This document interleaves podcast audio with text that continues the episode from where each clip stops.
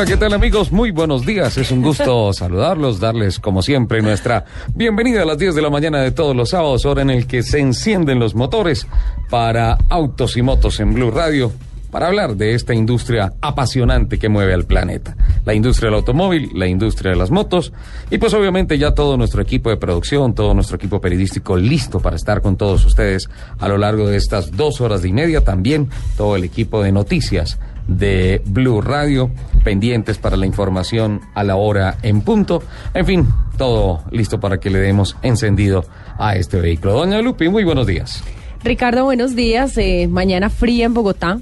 Sí. Yo tengo frío, no sé. Sí, sí, está un poquito frío. sí. Y buenos días para todas las personas que en este momento se conectan con Blue Radio en autos y motos. Eh, qué rico esta cita de cada sábado. Deliciosa. Me encanta. Me encanta. Me parece riquísimo, especialmente hablar de tantas cosas, tantas noticias que se generan permanentemente a lo largo de la semana y que tienen que ver sin duda alguna con todo lo que no es un trabajo, es una pasión. Los carros, las motos, la industria, la tecnología, la competición, todo esto es muy rico, doña Lupi. Sí, pero total, es como trabajo hoy. Le tengo trabajo hoy, sí. Fíjate que Confucio, el chino japonés que inventó la confusión, dijo, dijo algo exageradamente cierto. ¿Qué? Si escoges por labor lo que de verdad te apasiona, nunca vas a trabajar. Ajá. Lindo, ¿no? Yo, por ejemplo, no trabajo. No. Usted es una bella presentadora, una eficiente periodista, una linda modelo. Ah, estuvo en fotos, ¿no? ¿Nos va a compartir fotos? Sí. No, no traje. No. es que es. Perdimos es- ese. No, no, no, es que es secreto. Ah, es una campaña de expectativa. Me imagino dentro de poco se va a lanzar. Eh, a propósito, campañas de expectativa, hombre, eh, me llevé una, una desinflada tremenda. ¿Por qué? ¿Qué Porque le pasó? pensé que el canal Caracol iba a empezar con un reality de automovilismo y empezó a anunciarlo que La ya pista. viene la pista, que viva la pista, que Y todos a la ya estaba pista. organizando carro y todo. dije, no, listo, vamos para la pista porque hay un reality de automovilismo que machera y resulta que no, es de baile. Ajá. Pero ¿quiere que le diga una cosa? Sí. Esta semana estuve de espía por allá, metido en los estudios para las grabaciones. Ajá. Y déjeme decirle que si yo era bobo viendo la voz, aquí en este me perdieron. Sí, ya. Un espectáculo lo que viene con el canal Caracol y ese reality La Pista. Pero un espectáculo. Además, salí también un poquito frustrado. ¿Por qué? Entendí que en la vida yo jamás he bailado. No, pero total, yo también. Me- a me- duras penas me, muevo para... me tragué un poste. Sí, adelante, para atrás, vueltica, tum tum, chao. Uno, dos, uno, dos, uno, Sí, dos. no, Así de es. ahí no. O sea, de ahí no. Tremendo. Un saludo muy especial a doña Angie Suárez y a don Jonathan Sánchez, que son nuestros productores en el programa. De igual manera a Alfredo Perdigón y a Camilo Povea, que están en nuestra producción sonora técnica en la capital de la República. Y a nuestros community manager, que hoy van a tener bastante trabajo. Don Ronnie Suárez, arroba Ronnie Suárez, guion al piso. Y David Ávila, arroba David Ávila S. Un saludito también para todas las personas que nos siguen en Twitter y que Ya ya, empezaron, están ¿no? Juiciosísimos reportando su sintonía. Ay, mira, que el señor Asensio está peleando porque tenía vuelo temprano a las 6 ¿Qué? de la mañana, se lo cancelaron y solo sale hasta las 2.45 pm. Y no se puede a ir las aeropuerto. 2.45 de la tarde. A Y mí, tenía da, vuelo a las 6 de la mañana. a mí me da la impresión que el vuelo desde un principio estaba programado para las 2.45 de la tarde. Y no- y lo que pasa El era que no quería que venir a que trabajar. Que estar a las 6 ahí, que nada que hacer, ¿eh? Eh, un saludo también muy especial a don Fernando Santos, don Sí. Fer, siempre nos está escuchando. Abrazo a Lupi, a Nelson, a todos. Fer, muchísimas gracias por escribirnos. Francisco Pinzón también reporta aquí sintonía, como siempre, muy juicioso. Cordial saludo para Blue Autos y Motos con Luz Euse. Listo para oírlos dos horas y media, que suenen los motores. Un saludito para Francisco, un saludito para Edwin Parrado. Por ahí también nos estuvo preguntando que bueno, que cómo hacía para reclamar el regalo que le había dado el señor Solera. Hay una, no, es un regalo que le dio Lupi. Sí, sí, sí. Yo simplemente la hago quedar bien a ella. A don Nelson Asensio, que nos está escuchando en el Aeropuerto Internacional, en el Muelle Internacional del Aeropuerto El Dorado, que va rumbo a Miami a acompañar a la selección Colombia que jugará el próximo miércoles en la capital de la Florida. Pues eh, un saludo muy especial, lo estamos extrañando. Bueno, y un saludito también súper especial y un abrazo gigante para todas las personas de la Policía Nacional que nos están escuchando. Mucha gente, ¿no? Sí. Qué bueno. Sí, sí, Hay sí. muchos motorizados amigos que nos están escuchando. Muchísimas gracias. Entre otras, este, este próximo jueves vamos a, a- a tener que estrecharles la mano eh, y vamos a tener seguramente una oportunidad de, de expresarles nuestra admiración y nuestra gratitud porque mm, es el día sin carro. Entonces, el día sin carro, el próximo jueves, El jueves. 7 de febrero, tiene eh, la posibilidad de brindarnos algo más de tiempo con relación a lo que es nuestro nuestra cotidianidad. Y por ahí encontrarnos con nuestros amigos patrulleros, con la, la policía de tránsito, con la policía, con el ejército, siempre va a ser muy, muy, muy bueno.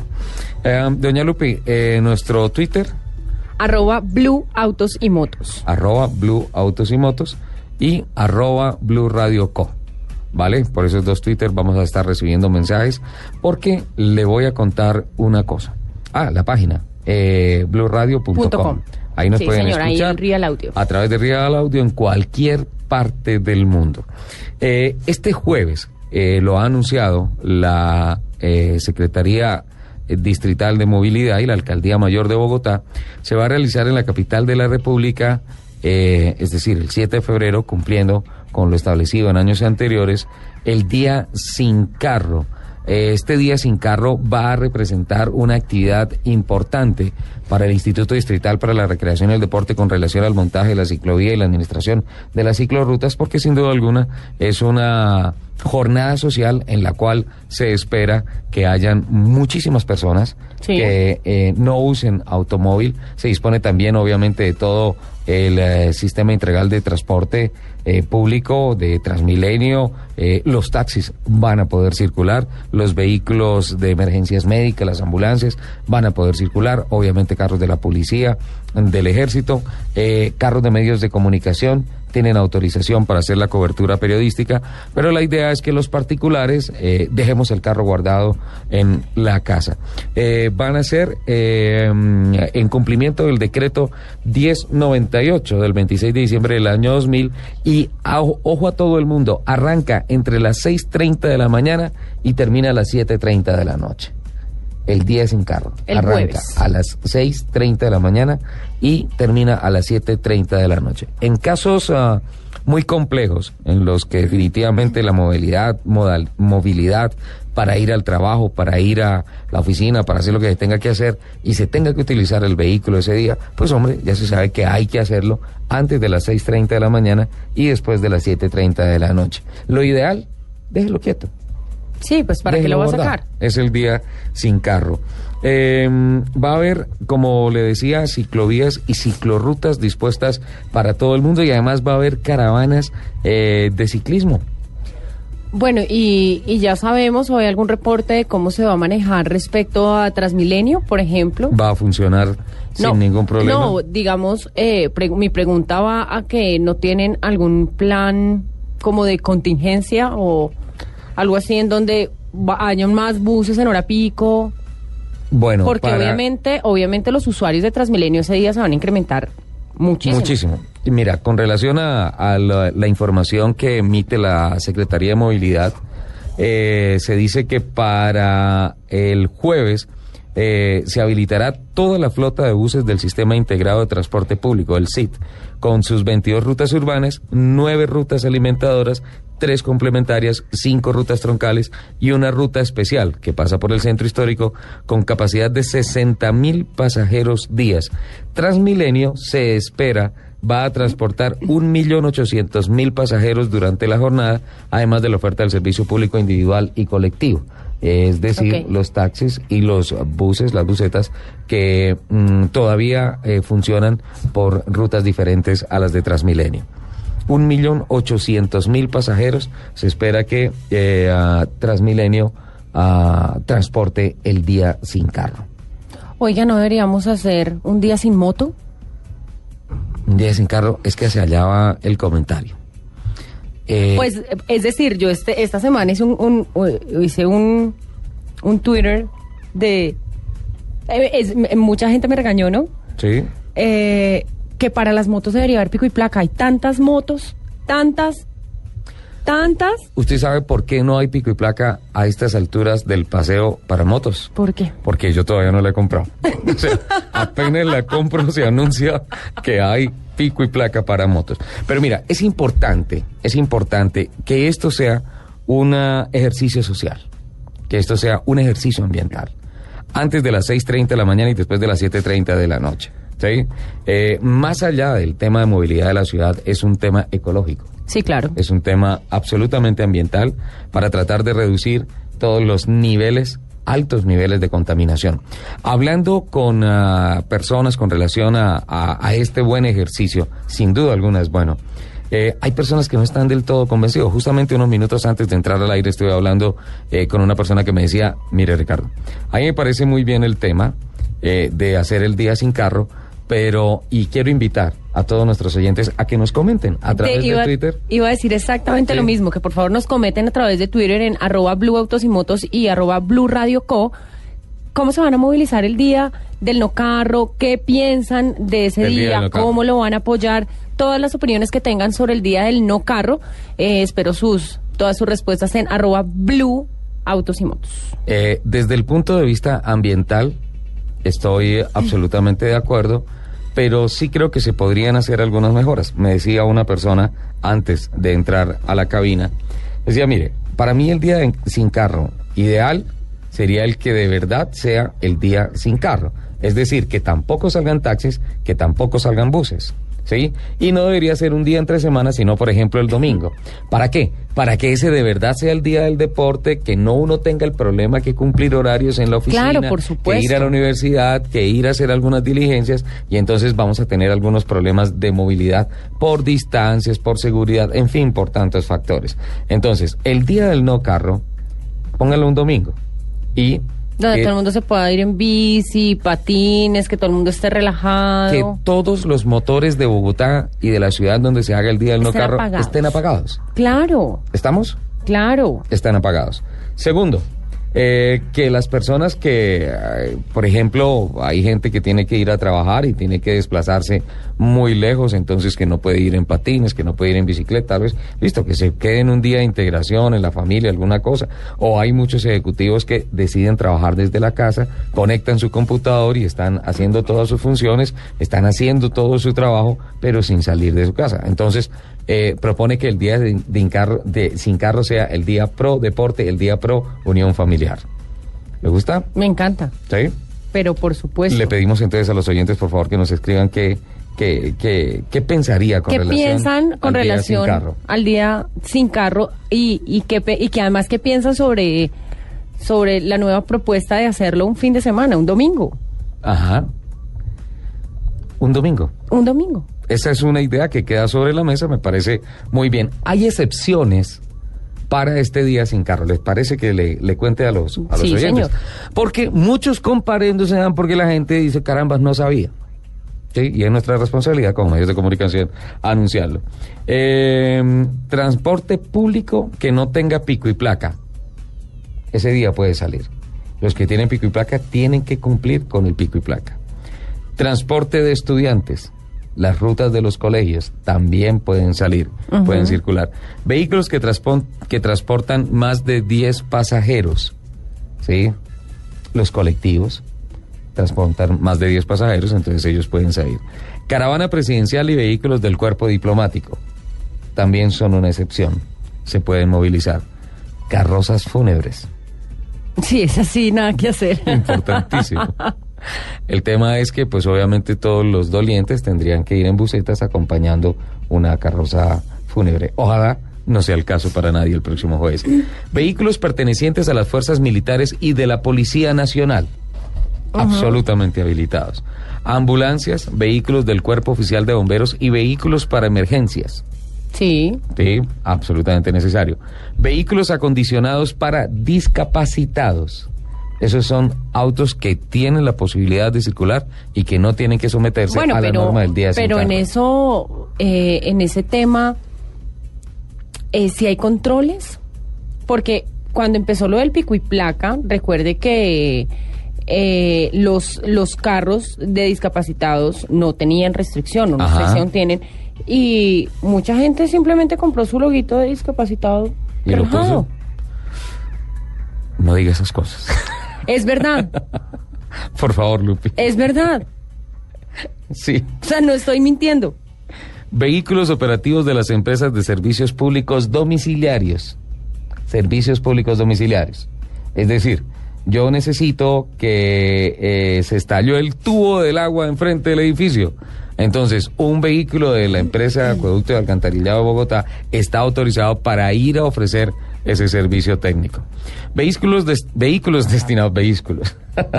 vehículos destinados al control de tráfico y grúas autorizadas por la Secretaría Distrital de Movilidad plenamente identificados. ¿Cómo?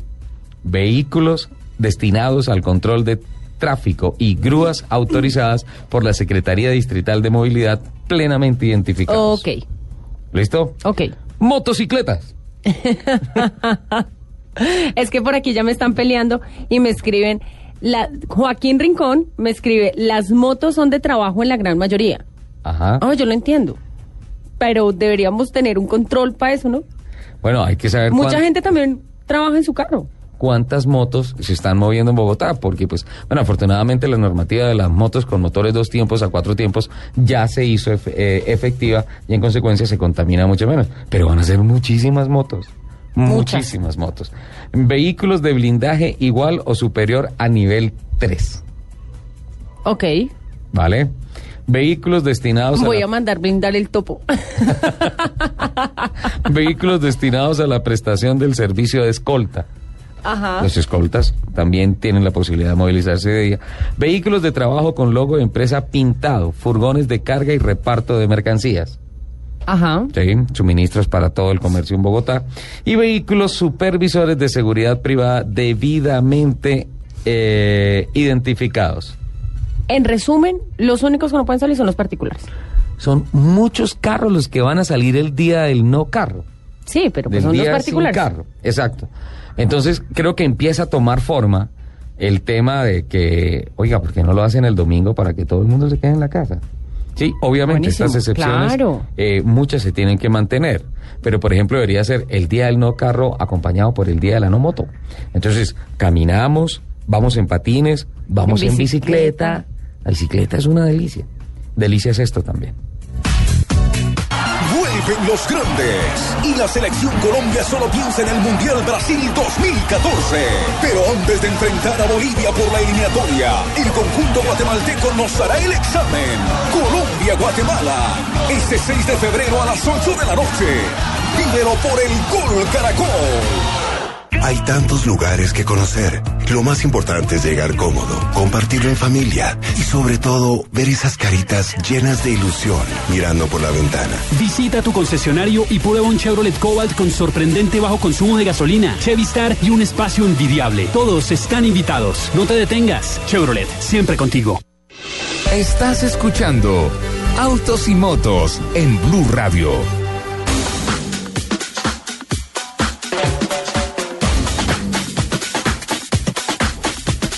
Oiga, a mí esa canción siempre me enrumba. ¿No se da cuenta que yo dentro de la pauta? Sí, siempre. bailando. Está para la pista. No, le digo que yo me tragué un poste. No, estoy traumatizado por lo bueno que va a ser ese reality. Pero estoy traumatizado porque definitivamente motricidad fina, cero. No, eso es gruesa, señor.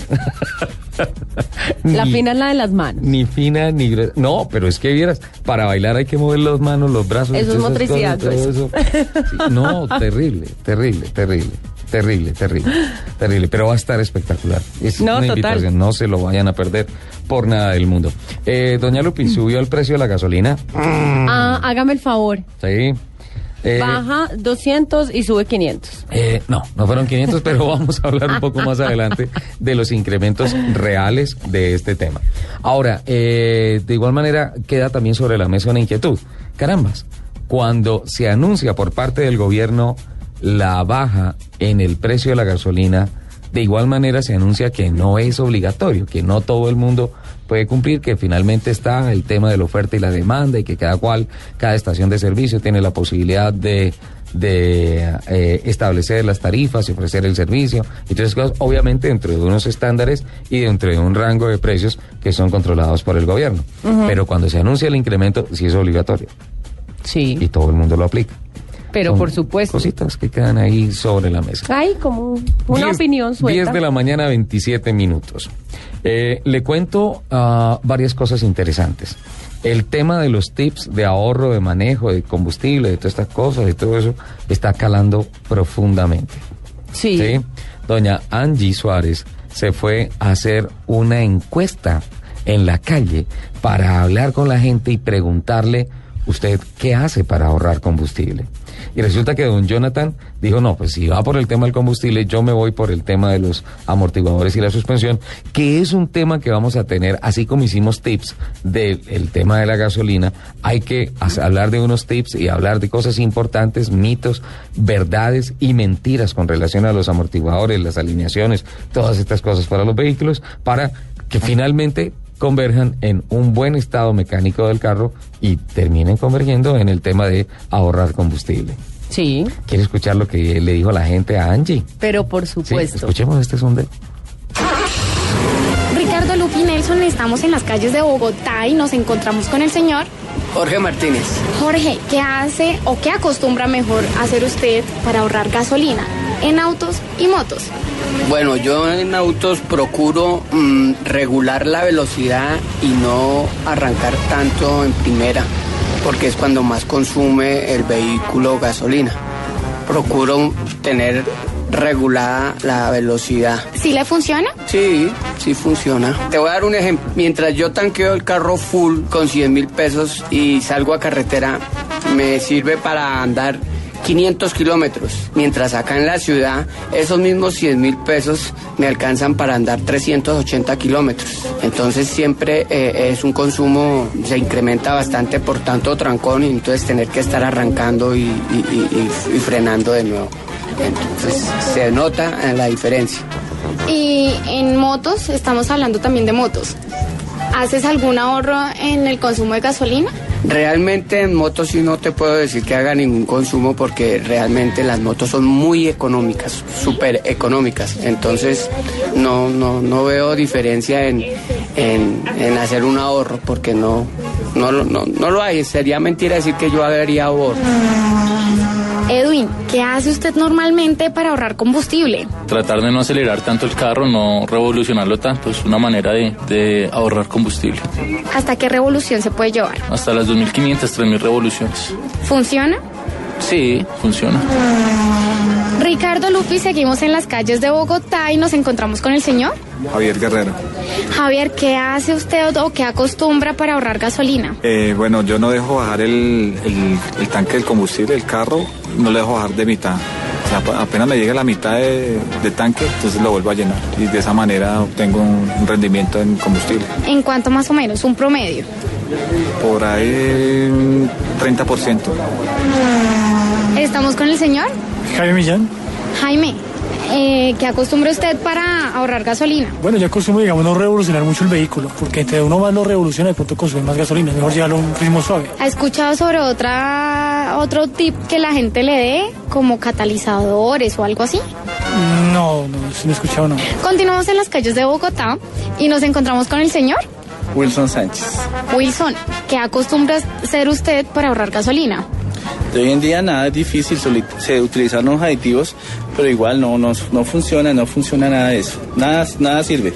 No acostumbras a hacer absolutamente nada. ¿Has escuchado gente que sí haga alguna cosa eh, para ahorrar?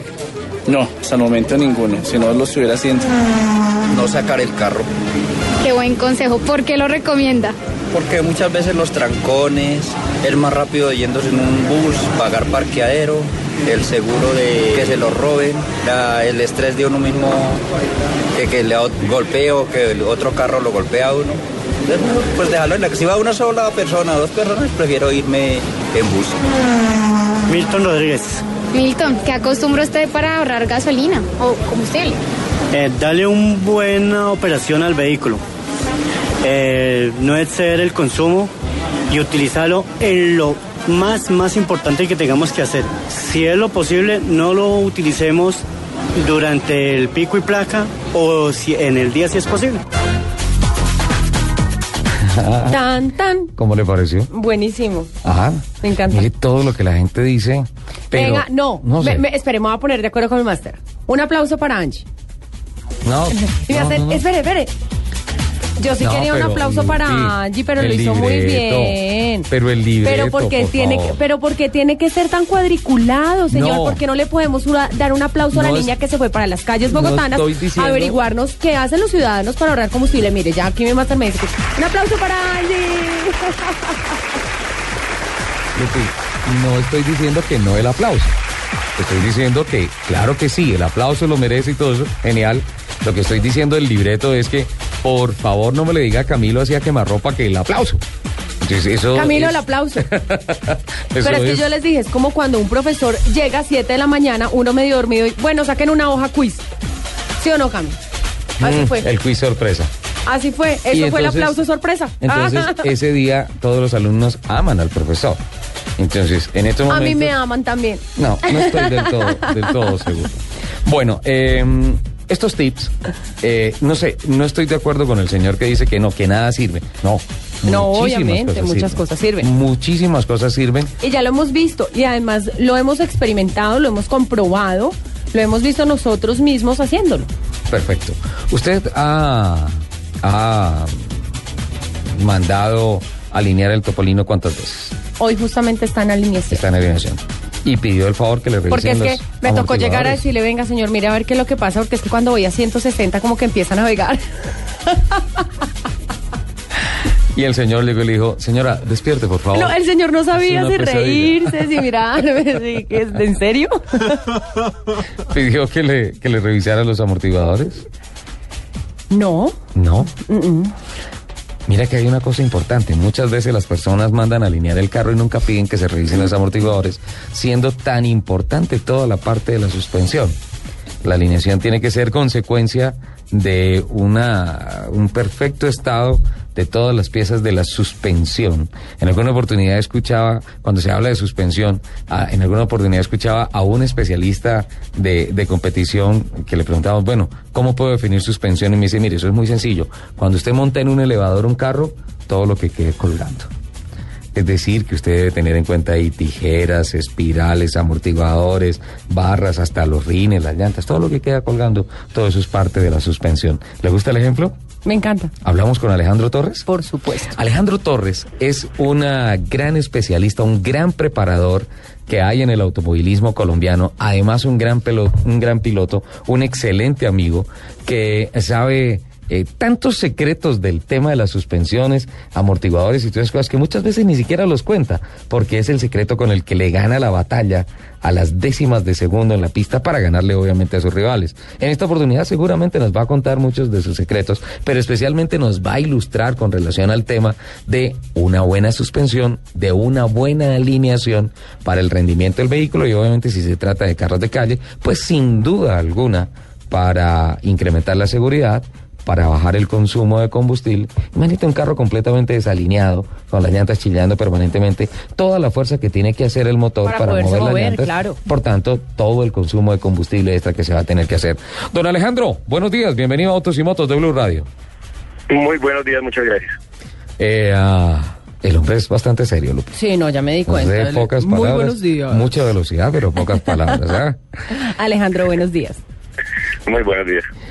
Alejo, ¿qué tan importante es el conjunto de suspensión para el comportamiento total del vehículo, bien sea en la calle, en la pista, en la carretera, en donde sea?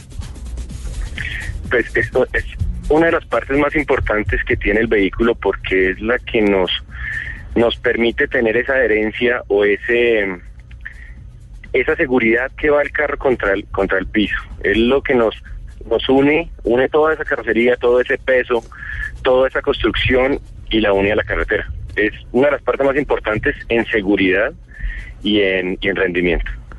Hablemos un poco del tema de la alineación. Empecemos de abajo hacia arriba para llegar a los amortiguadores, las espirales y todas estas cosas que re- regularmente a un propietario de un vehículo normalmente se le habla y dice sí, la espiral, sí, el amortiguador, pero pues creo que no pasa más allá de ser un tema sobre la mesa, de tomarse un tinto, de pasar un rato, pero a la hora del tema del cuidado, la prevención y, y- y estar pendiente de esas piezas, creo que más bien poco. Muchas personas eh, mandan a alinear el carro y jamás se preocupan por decirle al alineador, oiga, me hace un favor, me verifique el estado de los amortiguadores. Sí, e- eso es cierto. El, realmente en, en el proceso de alineación, el alineador como tal debiera estar en la obligación de revisar la suspensión o revisar los componentes de suspensión, porque ellos van a dictar una geometría con la cual el fabricante ha diseñado el carro. Esto básicamente en la mayoría de los casos no se cumple eh, porque el negocio de la alineación es básicamente eh, poner el carro en regla, que los botones salgan verdecitos en la pantalla y, sacar el carro lo más rápido posible. Es cuestión de, dinero, pero es importantísimo tener un cuidado especial sobre las piezas de suspensión, sobre todo las piezas que rotan y se mueven en, en ese en ese ámbito, porque obviamente eso es lo que lo que nos da que el paralelismo o que la o que la posición de la rueda con respecto al suelo sea sea la óptima. Entonces es es importantísimo generar un cuidado y un chequeo más, por ejemplo, en, en- en calles como las nuestras que son un poco eh, irregulares. que Un poco como para rally. algo así. Un poco irregulares. Él es muy, Muy- diplomático. Sí, a la diplomacia ante todo. Y, el- y es, y es increíble que, que eso uno, uno piense que no, porque obviamente el fabricante tiene un diseño completamente diferente para otras calles, para otro tipo de, de trabajo, pero aquí eh, los tiempos de duración de cada pieza se disminuyen notablemente. Entonces eso hay que tenerle muchísimo cuidado, muchísima atención porque eh, básicamente es seguridad y economía también. Entonces el, el, el, el tema de las suspensiones es, es bastante complejo. ¿Cuáles son las eh, fallas más comunes, por ejemplo, en el tema de los amortiguadores? Eh, empieza a filtrar aceite, se revientan. ¿Qué es lo que regularmente se daña en los amortiguadores? La falla más común en nuestras calles es que pierden, pierden su forma por golpes. Es la falla más común. Incluso un amortiguador no necesariamente pierde el líquido o se desarma o se rompe internamente. Y antes de eso generalmente tienden a doblarse o a, o a perder esa, esa geometría de construcción que están inicialmente diseñados.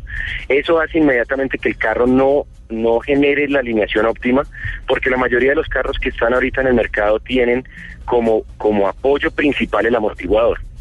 Y en el momento en que eso se dobla con un hueco o algo, pues la- eh, hay varias medidas que se pierden inmediatamente en esa geometría y deja de ser óptimo ese resultado. Ese es el primer daño que se genera en los amortiguadores. Luego vienen daños como, como rupturas, rupturas de sello. Cuando uno el amortiguador eh, escapando líquido, es básicamente porque los elementos de contención de ese líquido se dañaron, muy probablemente por fuerzas excesivas de huecos y, y demás. Nosotros no completamos realmente en horas de uso eh, los amortiguadores, es muy rara vez que un amortiguador complete sus horas de uso de diseño y más bien están sometidos a cargas para los cuales no fueron diseñados y se y tienden a romperse internamente o los sellos o lo que te decía inicialmente en su estructura principal a doblarse. Alejandro, y cuando eso empieza a pasar, uno manejando el carro, ¿cómo lo empieza a percibir? Que, que- realmente uno nunca, digamos que tiene un contacto directo visual con el amortiguador, que a toda hora, por ejemplo, algo diferente a un rin, a una llanta, que permanentemente uno se va a subir al carro y las ve ahí, están infladas, están bajitas, el amortiguador uno nunca lo ve. ¿Cómo empieza uno a detectar que, que hay algún problema con los amortiguadores? Bueno, las- los primeros síntomas es, por ejemplo, eh, empieza el carro a no sentirse al, viendo en línea recta, no va en línea recta. De pronto tú empiezas a hacer un poco más fuerza hacia alguno de los de los costados en el timón, empiezas a sostener el carro eh, generando un poco de giros en el timón. eh, de pronto se siente una vibración anormal en esos en, en el carro o sientes que, que las ruedas rebotan. Son son varios síntomas. Realmente realmente es, es complejo porque porque no todo el mundo está acostumbrado a estar pendiente del amortiguador. No es la función de, de manejar uno en el diario de las calles eh, estar diciendo voy a estar pendiente del amortiguador, pero, pero son, son, son cositas que uno va sintiendo en el cambio del manejo, más una persona que maneja su carro todos los días de una manera continuada, eh, que le sabe los ruidos, que le sabe qué hace su carro todos los días, cómo se porta, uno empieza a sentir un cambio en ese comportamiento normal del carro y en, es- en ese punto pues eh, es, es bueno empezar a buscar un centro especializado para echar un chequeo eh, con personas que puedan hacerlo visualmente o en las máquinas de alineación, que la máquina de alineación inmediatamente muestra un, un error de esos, de falta de alineación o de un daño en una pieza de suspensión. Cuando le dicen a uno, eh, señor Soler, los amortiguadores están reventados, o a cualquier usuario dice, no, no puede ser, si están nuevecitos. uno como que se niega, se niega a esa realidad porque pues uno dice, carambas, el golpe de los amortiguadores es muy duro. Pero, pero Además, uno- ¿usted cómo le da a esa pobre gorda, mi No, yo soy un conductor muy suave, muy, muy, muy suave. El, el tema es que eso puede derivar en daños absolutamente mucho más costosos. Claro, el, el tener un amortiguador dañado, partamos que un amortiguador puede estar recién cambiado y se puede dañar.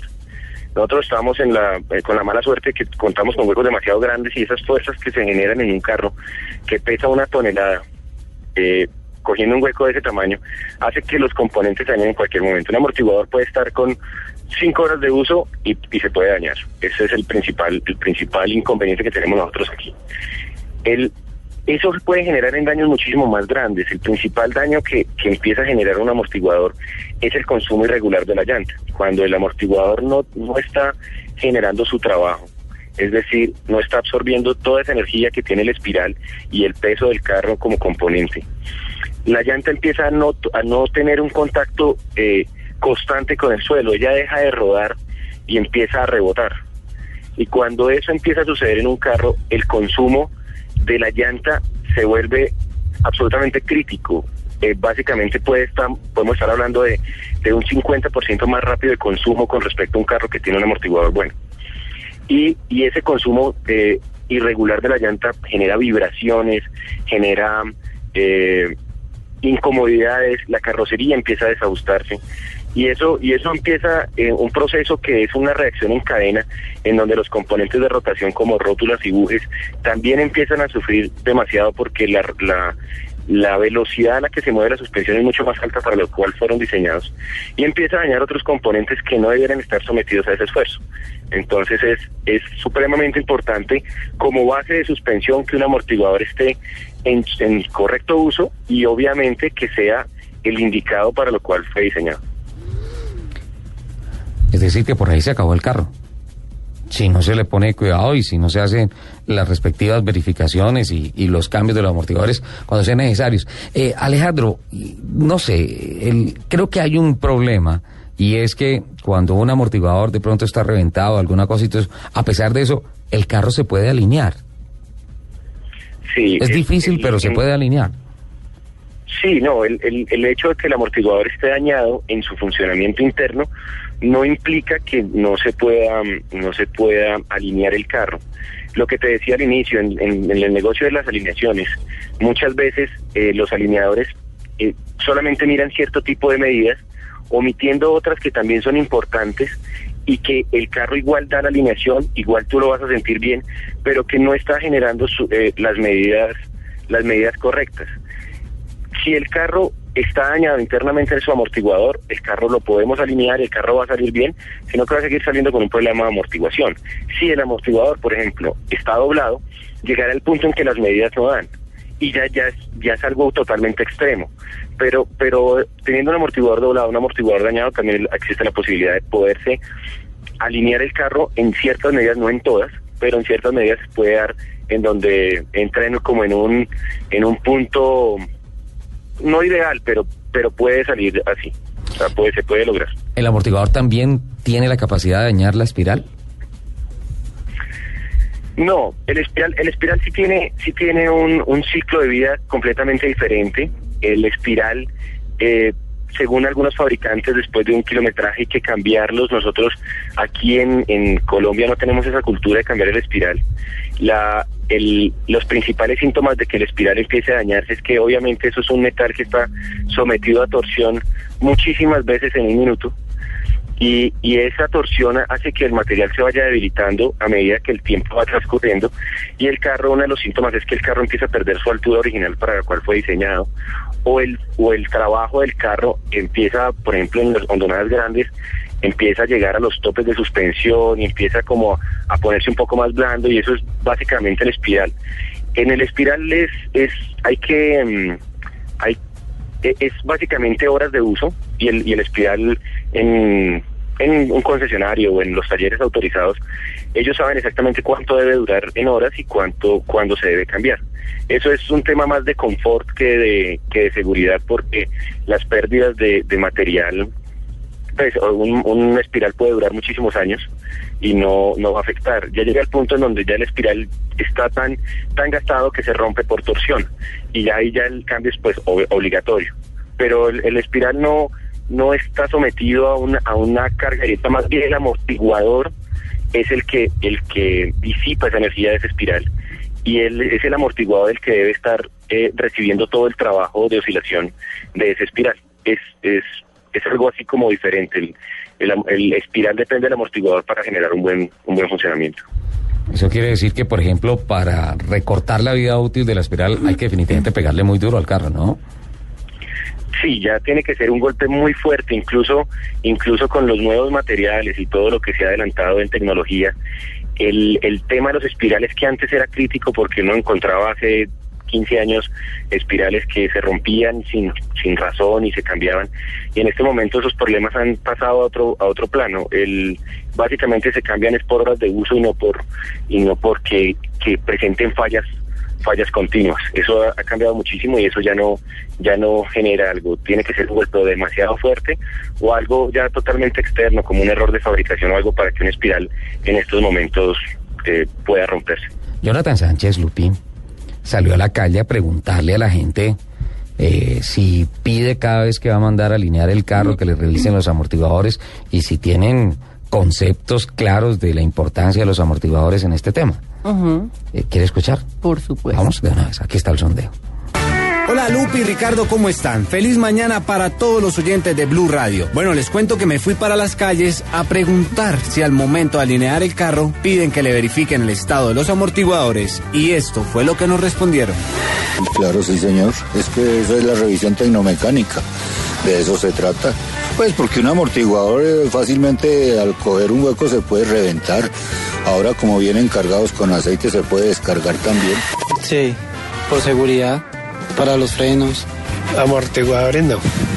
Pues uno siempre va, es como alineación y balanceo y no más, pero no, amortiguadores y, pues hay unas partes que sí le dicen a uno, depende del almacén donde vaya. Debía ser necesario, pero uno ahí ve, no, no pide eso, lo pasa por alto. Sí, porque la, eso se trata de la revisión, la revisión de tecnomecánica, por el factor de, de la suavidad del carro y de los pasajeros. Sí, señor. Por la seguridad y porque es parte del, del mantenimiento, alineación, eh, todos los cambios, o sea, se le hace un mantenimiento general. No, porque pues los amortiguadores nunca molestan. Muy esporádicamente siente uno que no está muy bien. Entonces ahí sí, pero antes no. No. ¿Por qué? Eh, pues generalmente estoy presente cuando lo hago ahí y uno mira pues si no está chorreando aceite y ya. Claro, porque eso va parte de la suspensión del carro. O sea, los amortiguadores llevan, son parte de la suspensión del carro y, y para que quede bien eh, em, alineado, los amortiguadores tienen que estar en buen estado. Sí, claro, porque si no queda mal alineado el carro. No, no sabía que había que hacerlo. Apenas lo mando a alinear y nomás. Sí, claro. ¿Por qué? Eh, es es eh, indispensable porque entonces no quedaría bien alineado porque si un amortiguador está estallado, el carro no queda bien alineado. No, porque no sé qué se debía hacer. No. ¿Por qué? Porque supuestamente en la revisión, en la revisión ellos, ellos determinan en el primer diagnóstico que está afectando la alineación. Entonces, si el amortiguador está dañado, no va a dar la posición de la llanta, entonces le dicen a usted qué es lo que tiene que arreglar. Las estadísticas de esta encuesta, Hablan por sí solas. 99% no. No. Eh, Revisa los amortiguadores. Me gustó la respuesta del señor que dice no, que los amortiguadores nunca se dañan. Y básicamente eso es un mito que hay. La verdad, o sea, ir a que revisen espirales, que revisen amortiguadores. No, pero ¿por qué? Lo que pasa es que lo que dice Alejandro Torres con estas vías definitivamente se volvió una enfermedad común entre los automóviles, sin duda alguna. Compremos. Yo insisto que compremos carros para rally. Pero el tema es que eh, es nuestra responsabilidad enseñarle a la gente que pues esa cultura con relación a la prevención de los daños y el control mecánico en muchas piezas del vehículo forman parte de la buena salud del automóvil, pues es una responsabilidad que nosotros tenemos. Tenemos que compartirle con nuestros oyentes y obviamente eh, tratar de hablarlo en los términos menos técnicos. El asunto es que estaba pensando ahorita cómo hablo de los ductos de un amortiguador, cómo hablo de la resistividad de una espiral, cómo hablo de todas esas cosas, que es tan técnico tratando de hacerlo más, más digerible para la gente. Ahí en el sondeo hay una niña que dice, no, yo no sabía, eh, con un ¿Qué tono... es un amortiguador? Exacto, con un tono como diciendo, ¿mi carro tiene qué? Un amortiguador. No, uno no tiene cuatro. ¿Cuatro? ¿Y eso cómo así? O sea, hay mucho desconocimiento del tema. Y yo creo, Alejandro, que este es el, el principio de las enfermedades, ¿no? Sí, el, es que es, ahorita que estaba hablando, también pensaba muchísimo en, en cómo decir las cosas que sean de una manera fácil de entender, porque no todo el mundo tiene el conocimiento que, que nosotros hemos adquirido a través de los años.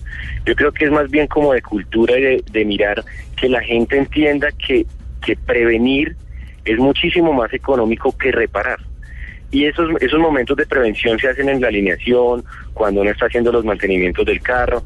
Yo generalmente a, las personas que a las cuales les trabajo, les digo que los, las alineaciones las hagan un poco más seguidos de lo que normalmente lo hacen, porque eso les va a ahorrar mucho consumo de, de llantas, les va a ahorrar mucho consumo de gasolina, les va a ahorrar muchísimas cosas que son preventivas y que en cualquier momento que haya un daño grande, una persona especializada puede ayudarles y, y guiarlos en el proceso de cambiar ciertas cosas que les van a generar un gasto mucho más, mucho mayor eh, más adelante. Voy a ponerlo en, en, en palabras de circuito, en palabras de competición. Y le voy a lanzar esta pregunta, Alejandro. ¿Usted qué prefiere, más caballos de fuerza o una excelente suspensión para ganar una carrera? Yo, yo prefiero muchísimo más la suspensión, porque si, si yo tengo más caballos de fuerza y no tengo cómo, cómo llevar el carro en la pista, no sirve de nada acelerar más. Si los amortiguadores son supremamente importantes, por ejemplo, para la frenada. Un carro bien alineado y bien eh, compensado en suspensión va a frenar muchísimo mejor que un carro que no ha sido trabajado en ese aspecto. Aquí estoy. Yo tengo más velocidad, pero no puedo frenar, pues no estoy haciendo nada. Si tengo más velocidad y no puedo ir más rápido en las curvas, no Sí, estoy sí, haciendo sí, nada, sí, más dicho. ¿no? El, el, el, el éxito es poder tener eh, toda esa, eh, todos esos caballos, todo ese, toda esa potencia que yo tengo en el motor, pero poderla pasar al suelo. Aquí estoy. Poder hacer la transferencia del motor al suelo y esa y eso lo hace la suspensión básicamente. Alejandro, aquí estoy subestimando el concepto de una pilota de la Academia TC, porque aquí internamente Lupi gritó, ¡suspensión! ¿Y Sí, fue sí, lo que aprendió? Sí, sí, sí, sí. ¿Sí?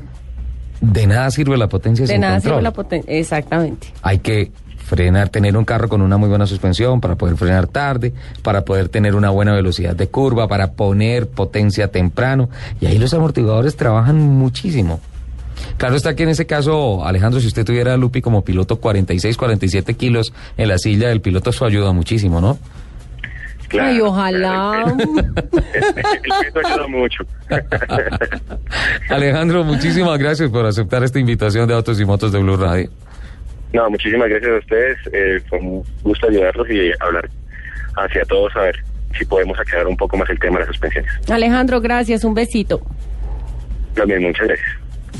Se lo encuentra allá en la pista sin no besitos ni los No, no, no, no. Ah, ah, ah. ni nada, todos rivales y todo eso. Bueno, bien, es un poco complejo Pero el hay tema, que ¿no? querer a los rivales. Sí, claro, respetarlos, hay que quererlos. Ah, sí, hay una frase interesantísima para el deporte, sí. Competidor, rival, sí, enemigo no. Ajá, así Eso es. de los caballeros de, guante blanco en la competición.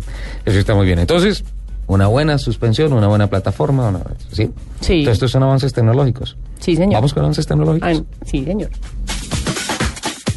Hay tantos lugares que conocer. Lo más importante es llegar cómodo, compartirlo en familia y sobre todo ver esas caritas llenas de ilusión mirando por la ventana. Visita tu concesionario y prueba un Chevrolet Cobalt con sorprendente bajo consumo de gasolina, Chevy Star y un espacio envidiable. Todos están invitados. No te detengas. Chevrolet, siempre contigo. Este domingo a las 10 de la mañana, lo mejor de Voz Populi. Varios móviles que Petro mandó recoger todas las zorras. Droga y zorra, sin comentarios. El nuevo programa de Blue Radio.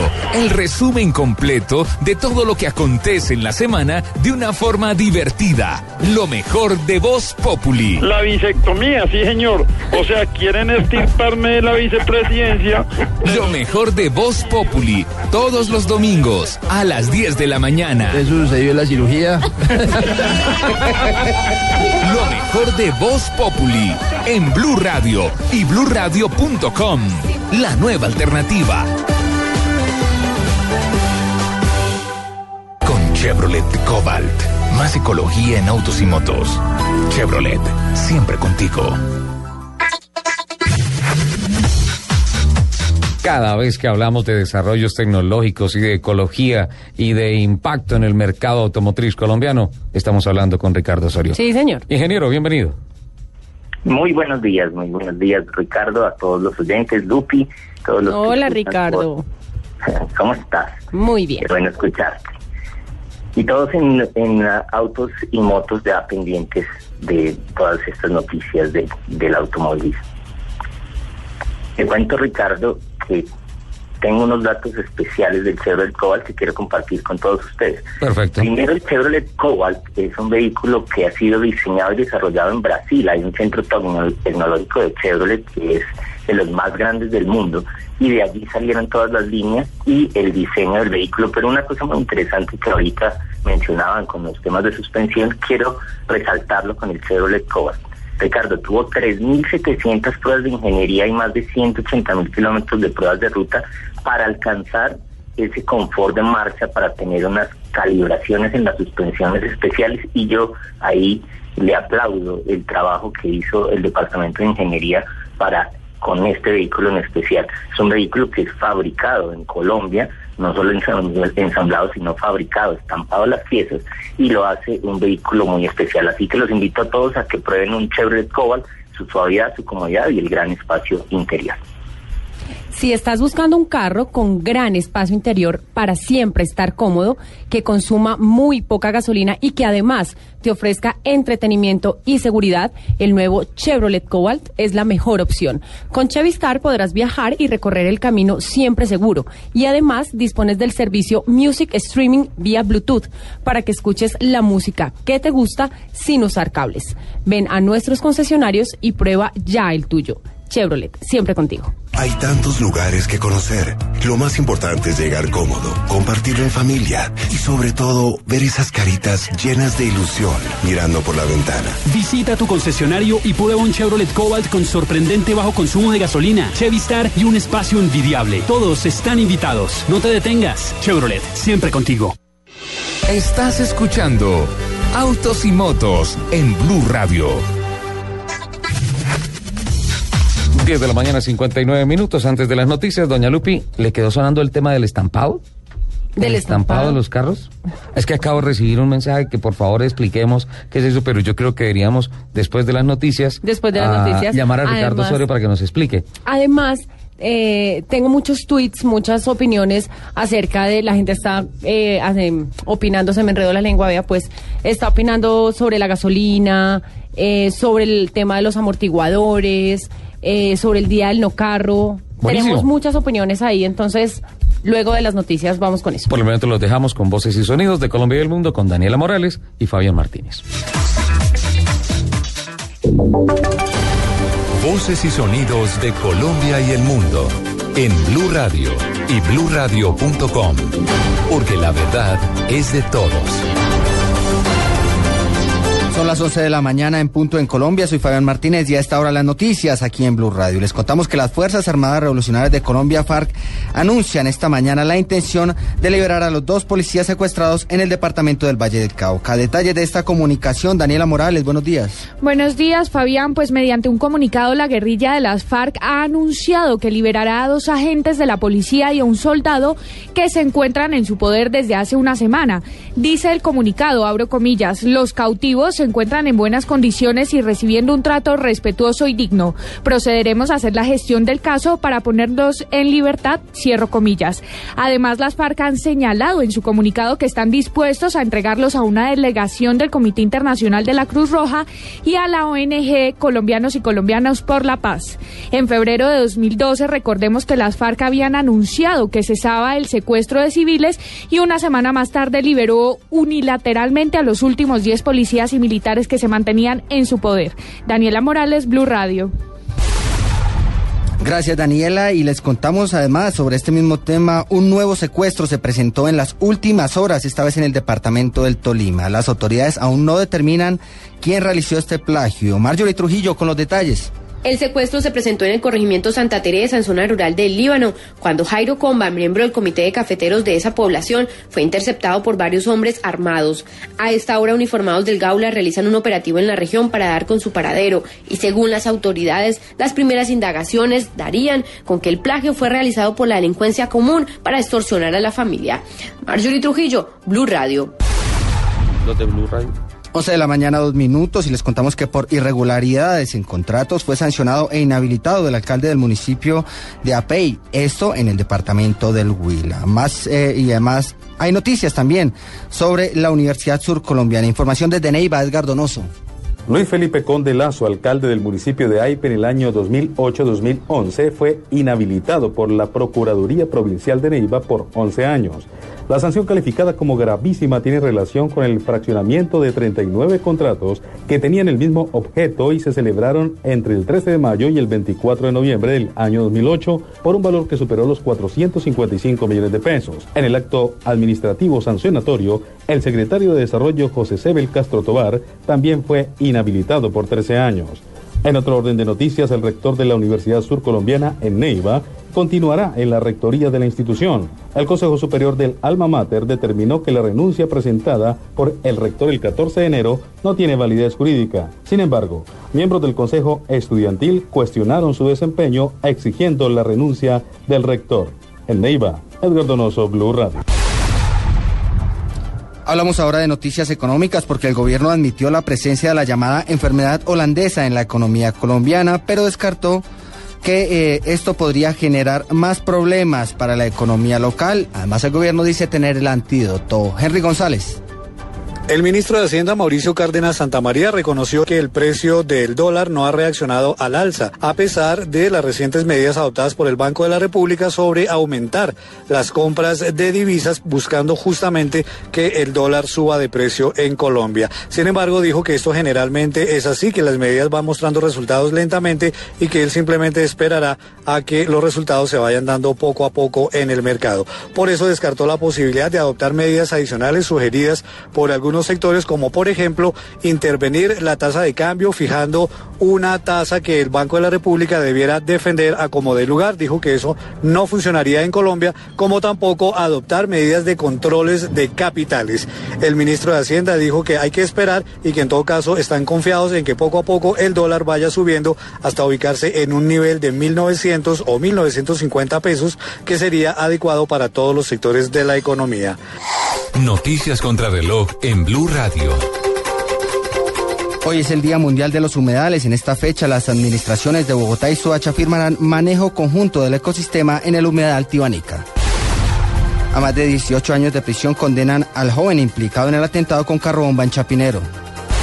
El comandante de la Policía Metropolitana de Bogotá, Luis Eduardo Martínez, confirmó en su cuenta en Twitter la captura de tres personas señaladas de hacer eh, de la masacre en la banda delincuencial Los Luisitos y Los Pascuales.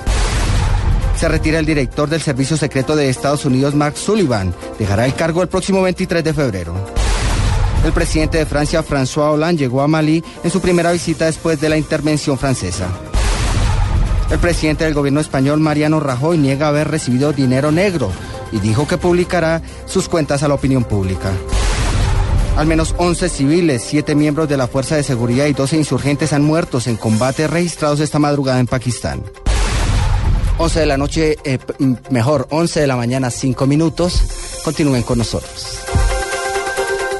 Hay tantos lugares que conocer. Lo más importante es llegar cómodo, compartirlo en familia y sobre todo ver esas caritas llenas de ilusión mirando por la ventana. Visita tu concesionario y prueba un Chevrolet Cobalt con sorprendente bajo consumo de gasolina, Chevy Star y un espacio envidiable. Todos están invitados. No te detengas. Chevrolet, siempre contigo. Este domingo, después de las noticias del mediodía en Mesa Blue, la polémica construcción del proyecto hotelero Los Ciruelos, con los invitados, el Mamo Quimbaja Kazu Mestre de la Sierra Nevada de Santa Marta, Manuel Rodríguez, exministro de Ambiente y Ramón Jimeno, vocero defensor del proyecto Los Ciruelos en Santa Marta. Soluciones a sus inquietudes en Mesa Blue, este domingo después de las noticias del mediodía. Presentan Felipe Zuleta y Mabel Lara en Blue Radio y bluradio.com, la nueva alternativa.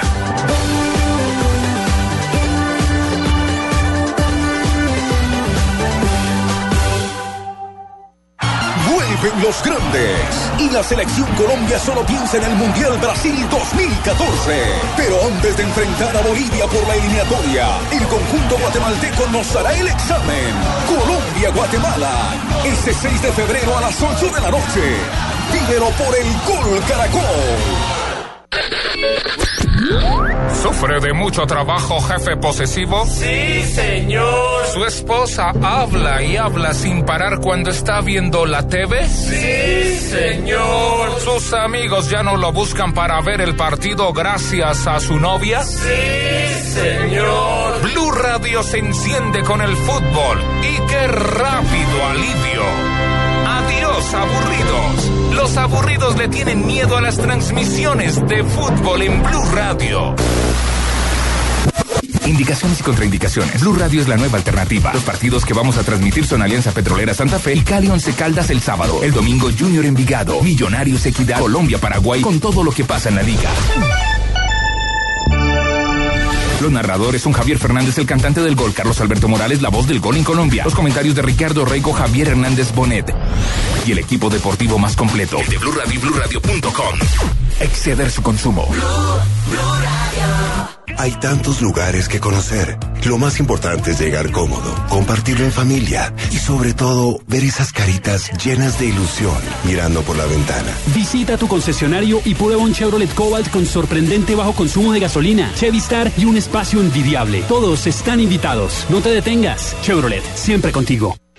Estás escuchando Autos y Motos en Blue Radio.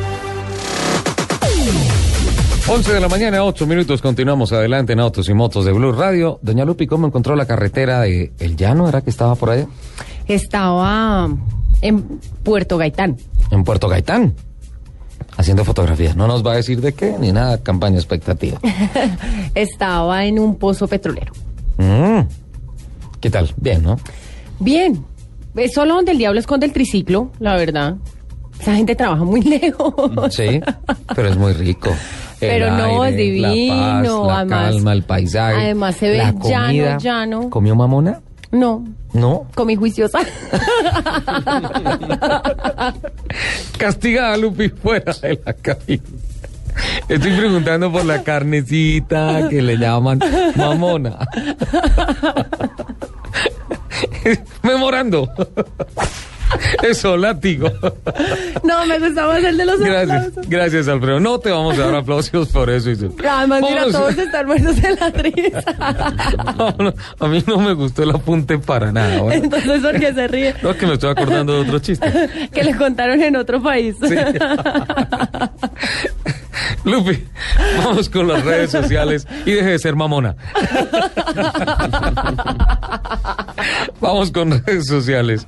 Por favor, ¿qué es lo que está pasando? Tenemos, eh, hoy nos están hablando sobre el Tenemos día del no temas. carro, el día sin carro, el tema del combustible, el tema de las Entonces, suspensiones. si, si, si están ahí revuelticos, entonces ya van entendiendo Sí, cuáles sí, son los temas que estamos tratando. Estamos tratando el día del no carro, eh, lo de los amortiguadores y lo del combustible. Sí, eh, nos manda un saludo especial, arroba Cristian Pachón, que nos está escuchando. Eh, muchas gracias, Cristian, un saludo especial. Un saludo especial. Vamos con sus redes sociales. Bueno, se me perdieron, veo. Entonces voy con Ronnie. No, ya. Por favor. Dicen, Juanco, Juaco Gallardo nos Sí. dice, el día sin carro debe extenderse a motos y hacerlo una vez al mes durante todo el año. Uh, venga. Entonces, el día del no carro, día no carro, día no día de no motores. Sí. Sí, día de no motores. Es el 7 de febrero, el próximo jueves, y debería, eh, según ese seguidor que tenemos en Twitter, ser también sin motos. Sebastián nos dice, arroba Sebastián 14801 nos dice, el sábado sería perfecto, pero que del mismo modo habilitaran las vías principales para las bicicletas. Bueno, me encanta, me encanta la disposición de todos los oyentes que dicen chévere este ejercicio social, chévere el tema de descontaminar la ciudad. Tenemos a esta hora contacto con la secretaria de Movilidad del distrito, la doctora Analisa Flechas, quien nos va a hablar con relación a lo que dispone la capital de la República para el próximo 7 de febrero, día en el cual será el día sin carro. Doctora Flechas, muy buenos días. Qué gusto tenerle en Autos y Motos de Blue Radio. Gracias, sí, señor. Buen día y buen día a toda la audiencia. Pues sí, eh, siempre se habla, pues el día sin carro y este año, pues el mensaje es distinto. Es el día eh, para usar los medios de transporte eh, no motorizados, para eh, usar los modos alternativos en transporte público y en un futuro, pues eh, el tranvía, el cable y todas estas otras alternativas que son mucho más sostenibles que el vehículo particular. La administración distrital está haciendo un gran esfuerzo y recibimos información con relación incluso a caravanas en bicicletas que se van a orga- organizar por diferentes rutas en Bogotá. ¿Cómo es esto? Sí, hemos venido promoviendo por diferentes eh, fuentes y con diferentes actores, eh, pues la organización de caravanas en bicicleta organizadas por las universidades, por las empresas, por las entidades y apoyar también la medida con acciones, por ejemplo, como no permitir el ingreso de vehículos particulares a no ser, pues, causas excepcionales como discapacidad. Pero pues ese es el mensaje. Cómo participamos todos y somos más conscientes de la necesidad, pues, de tomar decisiones, eh, pues, sostenibles. Doctora Ana Luisa, a las 6.30 comienza, ¿no? Sí, y de seis a seis y media, pues es un día de impar, tendrán restricción los vehículos impares y a las seis y media, pues ya la restricción es para todos los vehículos. Hay algunas excepciones, claro está, ¿no? Este eh, es un ejercicio ambiental y social, sin duda alguna, que le permite al distrito también aprovechar para hacer ejercicios de mediciones, de movilidad, de contaminación, eh, de reacción de el mercado en diferentes sectores de la ciudad y todo eso. Particularmente, ustedes desde la Secretaría de Movilidad, eh, ¿a qué le apuntan con estas actividades?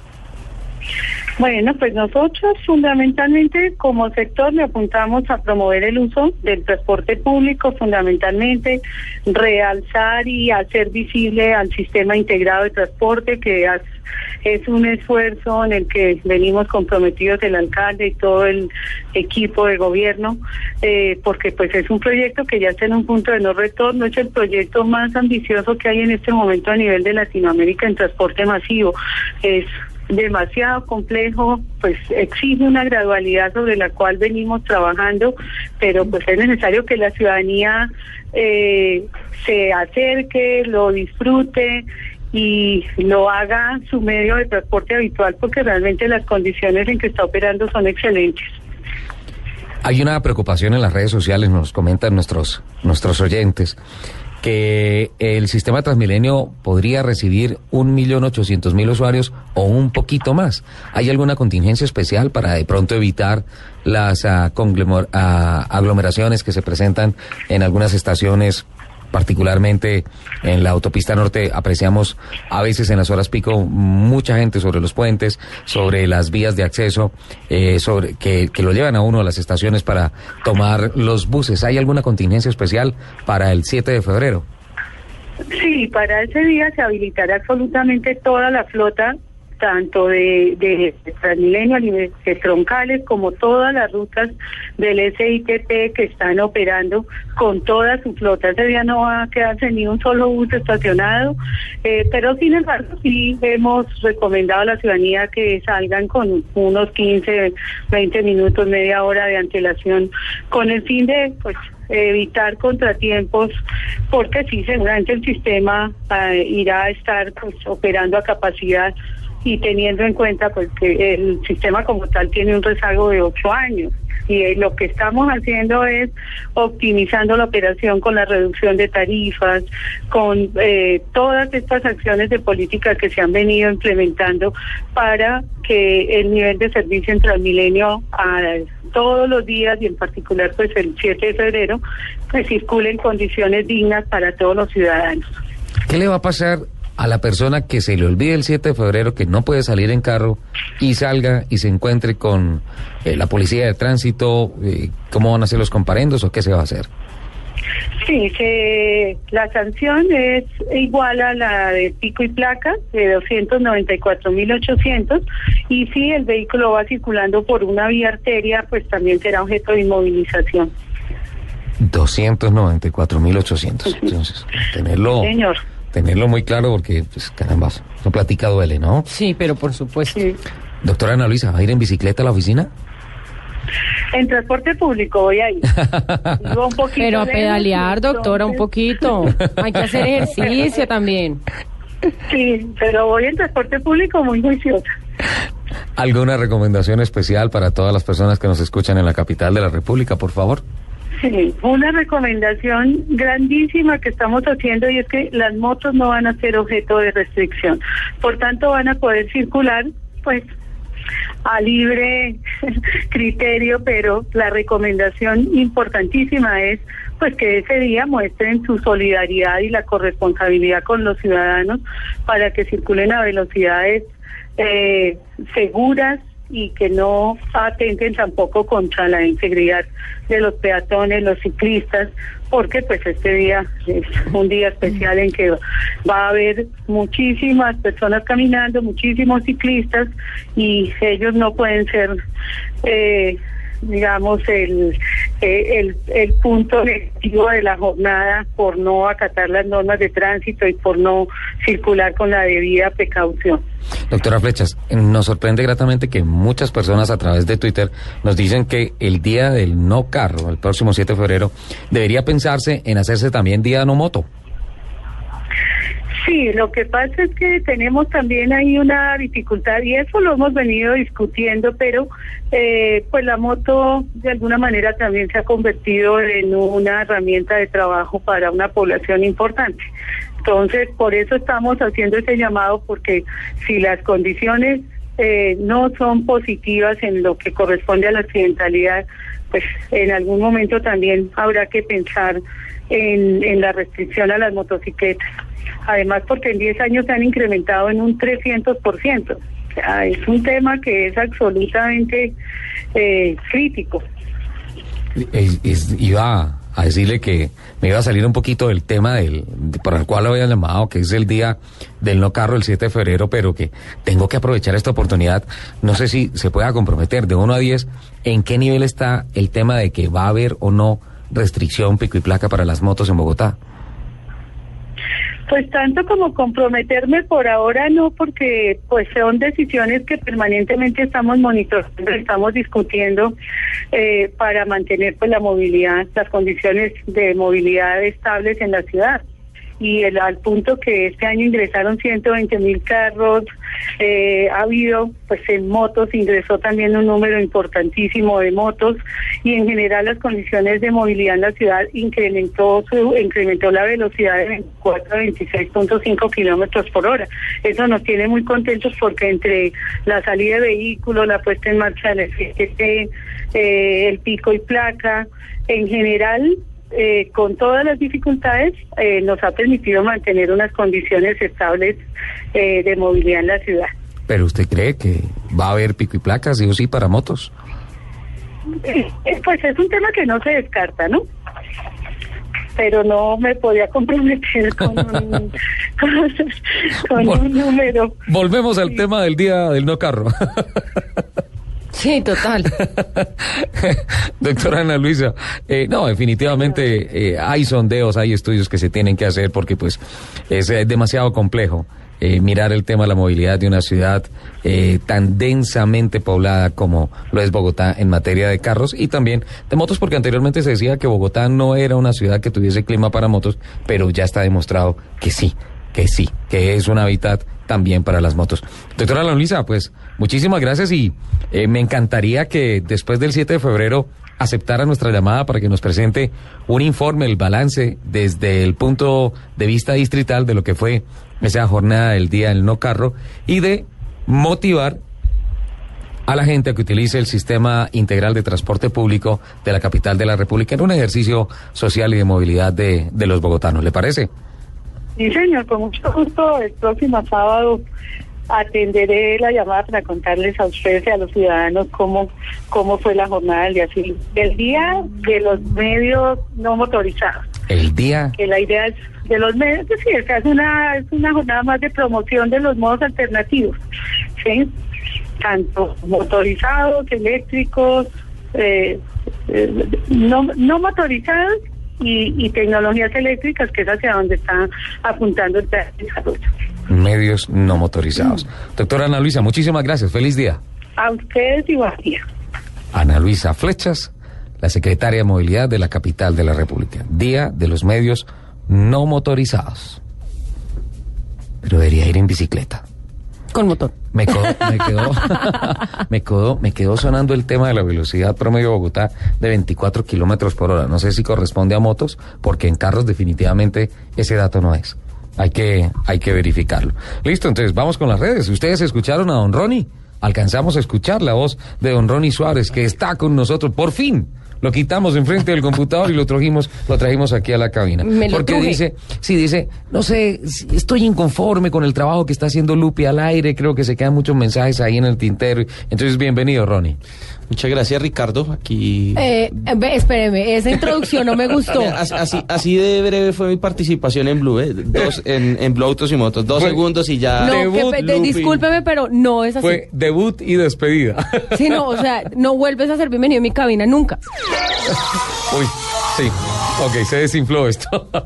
bueno, eh, vamos con mensajes compartidos porque Ronnie muy gentilmente nos ha traído mensajes que han llegado no por ah, Blue Autos y Motos, arroba Blue Autos y Motos, sino por arroba Blue Radio Co. Sí, señor. Pues, eh, co- como siempre, eh, los temas que estamos manejando el, el día de hoy, eh, ¿cómo qué modificaciones le, le aplicarían los oyentes al pico y placa, en- al perdón, al día sin carro en Bogotá? Ajá. Ese es el primer tema. También están opinando eh, sobre la entrevista que acaba de dar la Secretaría de Movilidad, Ana Luisa Flechas. Sí, perfecto. Por ejemplo. Y también están opinando sobre el tema de, de la, de los amortiguadores también que fue, que fue desarrollado la, la pasada hora. Le damos paso a nuestros tuiteros, por favor. ¿Qué mensajes tenemos? Mire, uno, eh, un mensaje que nos envía Álvaro Sáenz dice que lo que más me gusta del día sin carro es no tener que comprar gasolina a esos precios, así sea por un día. ¿Cómo, cómo me lo repite? Que lo mejor del día sin carro es no tener que comprar gasolina, así sea por un día. Sabe que muchas veces por redes sociales se ha dicho, vamos a protestar contra los petroleros del mundo tal día. Nadie va a echar combustible en una estación Ay, de que servicio. sí. Pero bueno, eso es interesante, alivia un poquito el bolsillo. Sí, señor.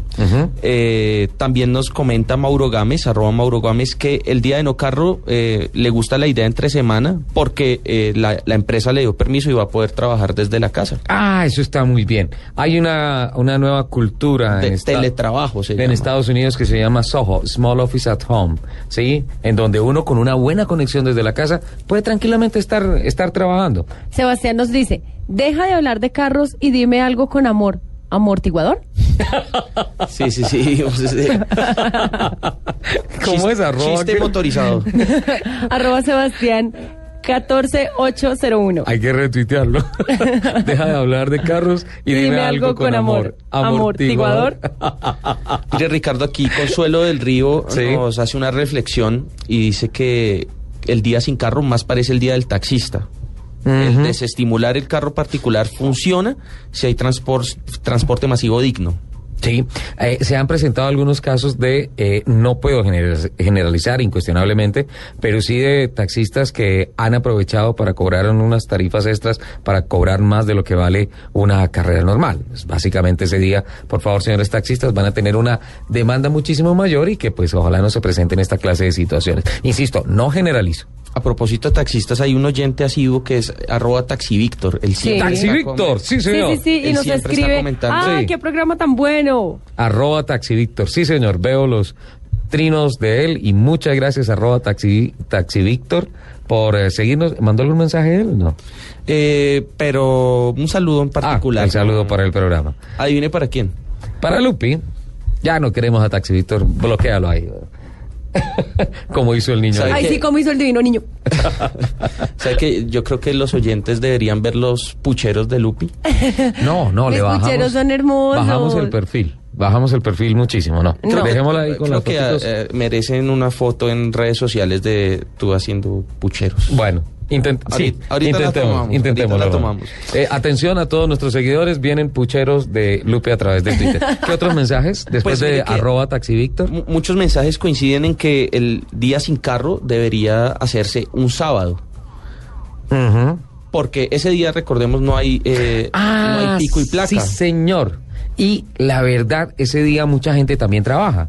Entonces, en lugar de, como dijimos al principio del programa, que nos dijeron, oiga, ¿por qué no lo hacen un domingo, en donde uno no tiene la presión de ir a la oficina, alguna cosa? Eh, eh, después estuvimos mirando y resulta que no, además hay que bajar la contaminación, entonces hay que intentar hacerlo entre semana, un día normal en donde se contamina mucho más que un domingo. Pero un sábado es perfecto. Un sábado podría ser interesante. Y también eh, nos dice, eh, bueno, eso por ejemplo opina arroba Iván Litos, dice estoy de acuerdo en que lo deberían pasar para un sábado, pues en- entre semana ya están por fuera de circulación la mitad de los carros. También eso opina arroba... Por el pico y placa. arroba Pisanor, dice día sin carro debe ser entre semana, es un decreto, ah no, perdón, lo contrario piensa Larisa Pisano. Sí. Ahora sí, dice, el día sin carro debe ser entre semana, es un decreto de urbanismo y no recreacional. Es un ah, ejercicio, sí, urbano, ah, medioambiental. Eh, pero mire que, que esas eh, iniciativas de que sea un sábado, que sea un domingo, de pronto también podrían ser, ser interesantes. Me gusta el tema de que eh, si bien entre semana hay pico y placa, entonces si es el 7, entonces todos los impares van a estar guardados sí o sí. Y obviamente en las horas anteriormente conocidas como hora valle eh, eh, van a estar en movilidad, pero, pero creo que el sábado, eh, donde salen muchísimo más carros, por lo menos en Bogotá, Sí, sí, salen todos los carros. Es absolutamente terrible. La movilidad el día sábado en Bogotá, aplicarlo creo que sería de verdad un fuerte golpe, un recto al mentón al tema de la movilidad y de la contaminación en la capital. Bueno, hay un, hay un comentario en nuestra cuenta arroba Blue Radio Co que hace Alexander Romero a propósito de la posibilidad de aplicar el pico y placa motos. Y nos dice, los, esos son los vehículos que más contaminan y con mayor índice de accidentalidad y sin ninguna norma para su restricción. ¿Usted qué cree de lo que dijo Ana Luisa Flechas acá, que no se quiso comprometer con lo del pico y placa para las motos? No me haga opinar. Yo creo que viene. Pues es que, es decir, eh, yo entiendo que las motos son eh, el medio de trabajo de muchas personas. Sí. Lo entiendo perfectamente. Así como eh, para algunas personas el, carro Es el elemento de trabajo. es un elemento de trabajo e igual, hay pico y placa. Si yo no tuviera que trabajar, no, no tendría carro. Está claro. Y- Monta en bicicleta, señor. Eh, la Secretaría de Movilidad dio un dato importante y es que el, se incrementó en un 300% el número de motocicletas en la No, hay demasiadas motos. En los últimos 10 demasiadas. años. Demasiadas. Pues está bien. No, no hable así en contra de las motos. No, no, no, no, las no, yo no soy. bonitas. No, son bonitas y no tengo nada en contra de las motos. O sea, quiero que quiero aclarar eso, que la gente tenga claro que es que yo no estoy en contra ni de las motos ni de los motociclistas ni no. Ajá. Solo estoy diciendo, hay demasiadas motos. Sí, pero van a salir más. El problema no es las motos, el problema es la movilidad. Ahora, de hecho, se venía hablando con relación a que hay personas que eh, eh, dicen que definitivamente hay que no crecer en infraestructura de la ciudad porque más infraestructura, más vías, es más carros y más motos. Pero de todas formas, los carros y las motos se van a seguir vendiendo. Es un Sí. mercado que no va a parar. Así de sencillo. ¿Qué otros mensajes tenemos, Ronnie? Mire, eh, César Fernández apoya también la idea de un pico y placa para motos. Nos dice, las motos son las que más contaminan. ¿Por qué no un día sin motos? Sería también el día sin tantos accidentes. Interesante. El tema de los accidentes, incuestionablemente, es bien controversial. Fashion Mascotas, arroba Fashion Mascotas nos dice, bueno, felicitaciones a todos en la cabina, el día sin carro la pasaré en bicicleta, pero hay muchos huecos y las ciclovías están dañadas. Nos enviaban una pregunta a Ricardo. Las ciclorrutas. Sí. Bueno, hay que revisar. Pero, Ricardo, a propósito de eso, nos enviaban un mensaje a la cuenta de Blue Autos y Motos un- eh, preguntando a quién puedo eh, eh, denunciar o cómo puedo instaurar, instaurar, una queja si se me daña el carro con un hueco. No, Ah. pero es que imagínese, el, gobi- el, el, el, el gobierno estaría en bancarrota por todas las demandas de los carros dañados. Claro, porque el tema es que, por ejemplo, yo cojo una alcantarilla o freno muy duro porque hay una alcantarilla destapada, porque hay un hueco muy grande, entonces viene alguien por detrás y le pega al carro y listo. El accidente generó por el hueco. El culpable es el hueco. Entonces hay que ir a hablar con el gobierno, con la administración distrital, con la administración municipal de cada una de las ciudades en donde se presente eso. Definitivamente eh, estaríamos eh, en, en bancarrota totalmente. No, total. Ahora, no se justifica eso que, no, entonces pues listo, dejemos las vías con huecos porque nadie nos va a demandar. No, yo creo que hay un compromiso social que finalmente a través de las eh, secretarías de obras públicas de cada una de las ciudades y obviamente de todo el país se tiene que mejorar incuestionablemente. La realidad de nuestras vías es que estamos absolutamente atrasados, que son muy ah, están en muy mal estado Sí. y que merecemos vías diferentes. Pagamos impuestos, pagamos una sobretasa a la gasolina, pagamos Las una de las gasolinas más valorizaciones, caras, más las- caras del mundo, pagamos una cantidad de cosas como si fuera un pecado. Tener un automóvil, tener una moto, se pagan todas estas cosas y tenemos vías absolutamente inferiores a, por ejemplo, Ecuador. Las carreteras de Ecuador son maravillosas. Ojalá tuviéramos esas carreteras acá. Bueno, Estamos perfectamente de carreteras. estamos bien. ¿Qué otros mensajes, don Ronnie? Pues aquí nos ¿Qué dice- dicen de la, de la participación de la secretaria de Movilidad, Ana Luisa Flechas? Aquí, aquí dicen que es una, eh, bueno, arroba Mario, eh, Mario Pérez, arroba Maloncio, dice que es una necedad el día sin carro en una ciudad que no tiene alternativas de transporte masivo. El, transmil- el Transmilenio contamina igual, ¿no? Pregunta. Eh, sí, sí. Es un tema. Me interesa. Lo repite, por favor. Me parece genial esa posición. Dice arroba Maloncio, saludo para él. ¿Qué necedad el día sin carro en una ciudad que no tiene alternativas de transporte masivo? Trato de interpretar. ¿Qué, ¿Qué más dice? No, ahí ya digo. El Transmilenio contamina igual, ¿o no? Sí. Eh, ahí trato de ponerme un poco en los zapatos de este eh, seguidor. Eh, Porque la verdad, muchas personas que tienen automóvil se sienten atropelladas por la administración pública, sin duda alguna. Es eh, el tema de la restricción. eh, muchas veces se dijo, bueno, si uno tiene que obligado guardar el carro, ¿por qué no prorratean el SOA? Exactamente. Sí. O porque no le Los disminuyan impuestos. a los impuestos. ¿Por Porque si tenemos que pagar los impuestos completos y Exacto. tenemos que guardar nuestro carro la mitad del mes. paga rodamiento, se paga absolutamente todo, pero resulta que yo pago por algo que obligatoriamente por ley tengo que guardar. Eh, ¿Por qué? Eh, simplemente porque pues eh, a través de los años eh, se negó a crecer la ciudad en materia de infraestructura. Entonces, ahí en sentimiento estoy completamente de acuerdo con él. Pero de igual manera son ejercicios eh, globales, ejercicios sociales, ejercicios ambientales que las grandes urbes tienen que hacer. Sin duda alguna. Tal vez es que en parte también estamos como muy aferrados a las cuatro paredes de la oficina. ¿Qué otros mensajes? Eh, aquí continúa Mauricio Cardona, arroba Servicom, dice, el problema es que el transporte público es costoso. La moto es mucho más económica y por eso la gente termina comprándolas. Que Esa es otra reflexión. Esa es otra reflexión. Eh, también nos dice arroba Juanito Uribe sobre la posibilidad del, di- del pico y placa para motos. Pues Sería un golpe duro a los estratos bajos. Tiene una connotación social importante. Mira, Edwin Parrado, que es nuestro fiel Nuestro, a quien le debemos. Dice, realmente me parece perfecto el día sin carro un sábado, pero sería muy bueno que lo hicieran una vez cada mes y no una vez al año, así se verían más los resultados. Y también... ¿Y qué resultados? Medioambientales. Sí, señor. Sin duda alguna. Y aquí, mire, Alexandre Romero, que también ac- acabamos de leer un trino de él, dice, el pico y placa para motos va a ser que la gente se compre dos motos para Ah. evitar el pico y placa. Venga, me están poniendo muchos problemas sobre la mesa. Ay, no, de verdad, no me pongan problemas, pónganme soluciones. Y aquí también nos dice, si quiere, para ir concluyendo el tema. Sí. A este pongo, a este paso, perdón, que pongan el pico y placa por número de cédula. No.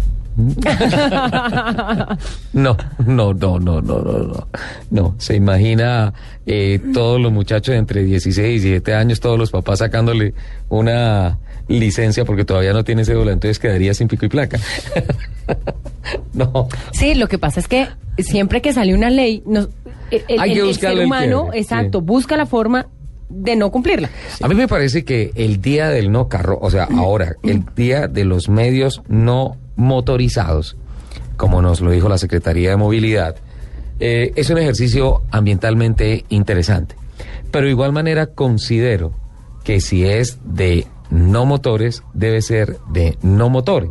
O sea, ni ser- uno. Sí, o sea, el día en que yo digo no más trago, no más borracheras. Entonces, antes me tomaba 10 botellas, ahora me tomo 5. No, Antes se comía un ponqué de vino, ya no, No, se cállate. lo come. cállate Lupi, esas cosas en público no se cuentan. Eh, eh, debería ser cero, debería ser no. Y eh, buscar, o sea, poner en el ejercicio a todos los pobladores de cada una de las ciudades a mirar cómo cumple con todas sus funciones sin necesidad del carro. Sí, que sea un, un ejercicio creativo, que sea un ejercicio social, obviamente medioambiental y todas esas cosas, pero, pero quitándole por medio como todas esas obligaciones, esas cosas, y por qué unos sí y otros no. Entonces, sí, básicamente yo me muevo en el carro y entonces para ese día, ¿qué voy a hacer? Voy a comprar moto porque es que no tienen restricción. Eh, entonces, si voy en moto, bueno, entonces eh, voy a ir por el espacio de la ciclorruta porque pues por ahí cabe la moto, entonces hagámosle, o voy a pasarme por un puente peatonal, algunas cosas no. Yo creo que eh, el tema me parece muy interesante. Son unas prácticas sociales que tiene que hacer la ciudad por la cantidad de gente, por la cantidad de carros, por el volumen, por lo que representa también Bogotá para Latinoamérica, pero, pero debería ser un poco más de, de aportes individuales. Lo cierto es que en una metrópolis como Bogotá, yo no imagino a alguien que se movilice en distancias tan largas sin, sin un vehículo. En una bicicleta podría ser. Mírame esta opinión. En unos patines. Yo veo en la- cuando salgo a trotar a la ciclovía unos señores trotando y unas niñas en patines que van un promedio Francis- mucho más rápido que el que yo llevo en el carro normal un día de trabajo común y corriente. Francisco Pinzón nos dice, ¿Qué dice Francisco? creo que el día del no carro nos sirve mucho para disminuir los índices de contaminación. Solo le aumenta los ingresos al sistema de transporte integrado. No, no es un bache, nos dejó pensando. Repite ese de Francisco, por favor. Creo que el día del no carro nos sirve mucho para disminuir los índices de contaminación. Solo aumenta los ingresos del sistema de transporte integrado. Yo necesito masticarlo. Thank you. Este domingo, después de las noticias del mediodía en Mesa Blue, la polémica construcción del proyecto hotelero Los Ciruelos, con los invitados, el mamo Quimbaja Kazuka Mestre, de la Sierra Nevada de Santa Marta, Manuel Rodríguez, exministro de Ambiente, y Ramón Jimeno, vocero defensor del proyecto Los Ciruelos en Santa Marta. Soluciones a sus inquietudes en Mesa Blue, este domingo después de las noticias del mediodía. Presentan Felipe Zuleta y Mabel Lara en Blue Radio y bluradio.com, la nueva alternativa.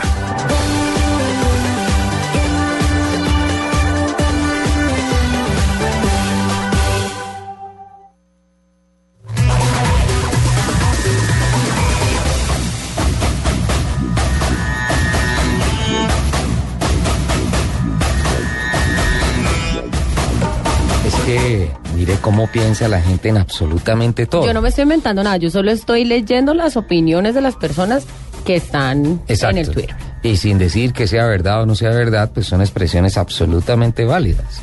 Le quiero mandar un saludito a Cristian Zuleta, que nos escribe desde Neiva, nos está escuchando, eh, mientras limpia su carrito. Así. En Entonces, Neiva. En Neiva. Un saludito para Cristian y para todas las personas que nos escuchan en Neiva. Nosotros hablamos con la secretaria de Movilidad de Neiva y tenemos una tarea pendiente para mirar cómo es el tema de eh, las campañas que se van a hacer sociales con relación a respetar las cebras, a respetar los semáforos ro- en rojo, el rojo de los semáforos, a respetar a los peatones, una cantidad de cosas, una promesa que se hizo aquí al aire y que nos va a tener un poco más ligado a la capital del departamento del Huila. Una lindísima tierra en donde gustosísimo iré a apreciar todas estas evoluciones.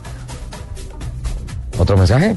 Muchos. Sí, está Es- seleccionando. Sí, Esto total. me parece interesante. Eh, Además, me parece interesante que demos la oportunidad a muchas personas de expresar a través de los trinos su manera de pensar públicamente.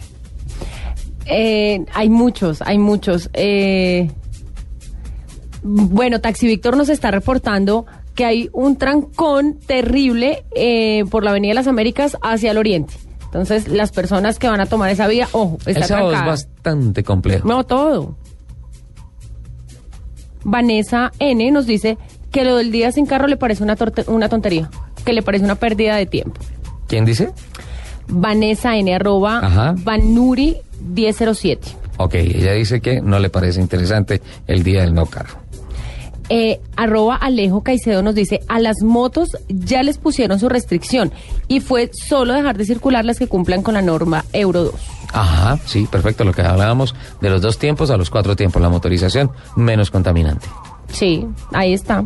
Perfecto. Hay muchas. Es que me la pasaría aquí todo el programa leyendo todos los comentarios. La invito a una nueva sección del programa y va seleccionando algunos mensajes. Perfecto. Porque es que me- hoy le hemos dado más participación al Twitter porque sin duda alguna me parece que tenemos que ser multiplicadores de los mensajes de nuestros oyentes. ¿Le parece? Sí, señor. Sí, ok. Avances tecnológicos en el mundo automotor de Blue Radio con el nuevo Chevrolet Cobalt. Chevrolet, siempre contigo.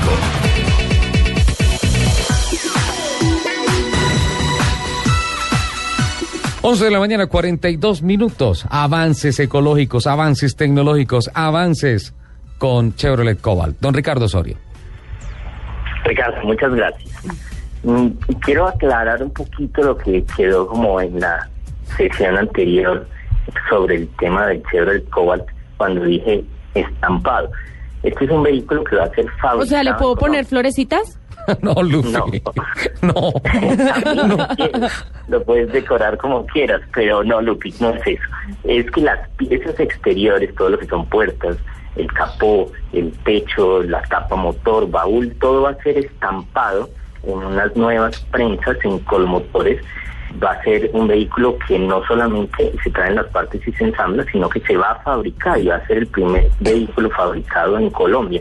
Esto ya le da una connotación diferente porque vamos a tener unas piezas que van a ser desarrolladas aquí, estampadas en la planta de estampe dentro de Colmotores y va a ser un vehículo pues muy compacto, muy sólido, muy amplio, va a tener unas nuevas características, es un vehículo que tiene un motor extraordinario con una alta relación de compresión, pero usa combustible corriente como los PICs que se han hablado por allí y además de eso un muy bajo consumo de combustible y todo esto solo probándolo en un concesionario Chevrolet, piden una cita, hacen una prueba de ruta, seguro se van a dar cuenta de todos estos detalles.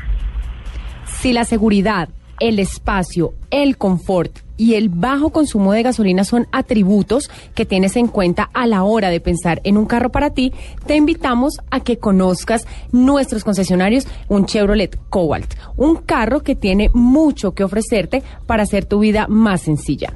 Chevrolet, siempre contigo. Hay tantos lugares que conocer. Lo más importante es llegar cómodo, compartirlo en familia y sobre todo ver esas caritas llenas de ilusión mirando por la ventana. Visita tu concesionario y prueba un Chevrolet Cobalt con sorprendente bajo consumo de gasolina, Chevy Star y un espacio envidiable. Todos están invitados. No te detengas. Chevrolet, siempre contigo. Estás escuchando Autos y Motos en Blue Radio. 1144. Mire, hay una pregunta aquí interesantísima, pero entonces, ¿cómo es esto del estampado? Y Ricardo Cero todavía lo tenemos en la línea, ¿no es cierto? ¿Sí? Aquí estoy. Ok. Eh, Él está ahí siempre preguntan- frente al cañón. Sí, dicen, venga, entonces, ¿cómo es el tema del estampado que pues se va a hacer aquí en la planta? Entonces, y queda la duda del procedimiento. Entonces, se mete la pieza metálica, eso es una prensa gigante, alguna cosa, y llegas y lo prensas y pum, salió la puerta hecha, salió el capo hecho, salió el techo hecho. ¿Cómo es la cosa? Ricardo, son en la línea de producción dos prensas enormes, dos prensas que se han costado mucho dinero en esta nueva inversión que GM ha querido traer al país, porque frente a estos avances tecnológicos en el mundo, frente a la globalización, hay que estar preparados. Por eso ya no solo basta con ensamblar, sino se apostó a la fabricación, es una reconversión industrial que está haciendo Colmotori.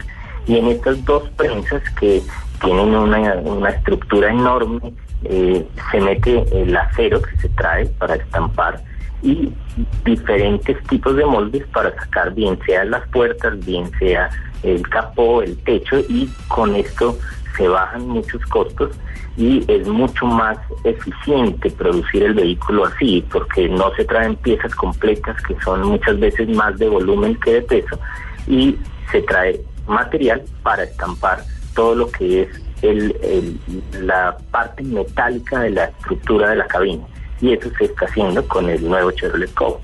Ajá, perfecto. Entonces ahí ya tenemos claro que son dos grandes prensas gigantes que son las que se encargan de tomar el material en bruto y devolvernos la pieza ya completamente moldeada. Es lo que uno llama la línea del carro, ¿verdad? Exactamente, entonces allí todo lo que es lo que vemos en el exterior del vehículo, además de lo que es la carrocería como tal, o sea, el alma, el piso, el techo, eh, todos estos pilares principales van a ser también estampados allí. Ricardo, muchísimas gracias. Con mucho gusto. Un buen día para todos. ¿Te quedó claro, Lupi? Sí, señor. Estampado no es ponerle florecitas. Pero sería bonito. No, pero uno lo puede pensar, claro. Sería bonito. Ponerle florecitas al topolino, No, al topolino no. a un carro. Se lo puede poner, pero entonces, esa es otra clase de estampado. Mensajes. Rosita Sánchez nos dice, los autos privados no contaminan tanto como los buses y el transporte público. Rico, día sin carro, pero con equidad. Eh, bien, Rosita, muy bien. Interesante. Eh, lo que pasa es que hay muchas personas que cuestionan, y con mucha razón, que en las calles se ven pasar unos buses que son unas verdaderas chimeneas. Entonces, Totalmente. Uno dice, bueno, entonces, ¿por qué yo tengo que presentar revisión técnico-mecánica? ¿Por qué yo tengo que? ¿Por qué yo tengo que? ¿Por qué? Y miro, y mi carro no echa humo para nada, y no contamina para nada, y el otro viene aquí, y todo eso me parece muy interesante. Eso también atiende, eh, eh, tiende, lo que dice Rosita, a promover también la idea de que el día del no carro es cero motores. Cero motores. Claro, Se- se es puede. que debería ser así. Se puede, se puede. Debería ser así. César Montoya nos dice, no más restricciones a las motos en Palmira. No se puede ni andar con parrillero, ni, en- ni estar en la calle en la moto después de las 11, ni tanquear después de las 9 de la noche. No se puede, sí. Hay muchas restricciones en, en Palmira, muchos asuntos de seguridad en el Valle del Cauca, sin duda alguna, pero Palmira es una ciudad bellísima en donde se mueve, yo no sé qué porcentaje, el 80, 85% de la gente se mueve en, en, en motos. Ahora, muchas niñas, oficinistas, recepcionistas, y eso, andan en su motico, scooter, con sus pintas calentanas divinas que llegan allá a la oficina. Muy bien, estoy de acuerdo con, con, con el tema de Palmira. Sí, hay que apretar, pero no tanto. Sí. No tanto, sin duda alguna, no tanto. Mira, hay un mensaje que me llega de Fernando una vez más, lo voy a tener por acá, que también nos invita a otra reflexión. ¿Qué sentido, dice Fernandito Santos, qué sentido tiene la, in- la inmovilidad de un día para seguir contaminando 364 días más? Se necesita infraestructura, absolutamente de acuerdo. Totalmente de acuerdo. Lupi, informes, porque ya nos vamos con la máxima categoría del mundo, la Fórmula 1. Imagínese que subastaron uno Ah, de los subastas, DeLorean. el mercado. El DeLorean.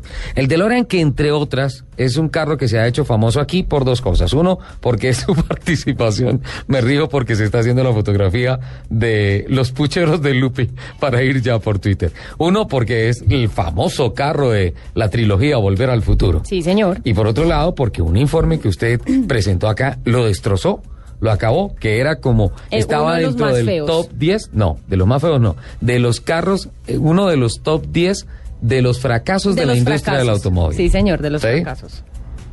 Pero fue por todo el tema de su dueño. Sí, Bueno, volviendo a este tema, pero lo, le dijo que era un fracaso.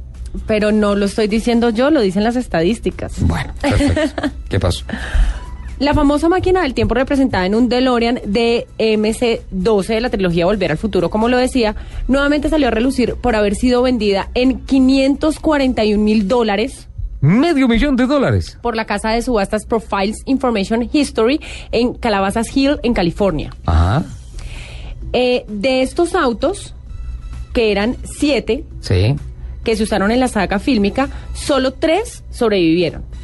Uno está en Universal Studios. De esos tres, uno se subastó, los otros dos son pertenencia a Universal Studios, que se pueden observar como en los juegos temáticos y eso. Hay un, hay, eh, yo lo he visto en eh, un parque en North Hollywood, Ajá. en California. eh, allá está. Y uno puede subirse al carro y empezar a programar a qué fecha Sí, quiere. señor. Y también en el auto fantástico se puede subir uno. De esos tres autos que quedaban de los DeLorean utilizados, eh, se subastó uno que este carro fue que desde, desde que se terminó la filmación de la película donde estuvo, el vehículo estuvo estacionado en Universal Studios durante 14 años.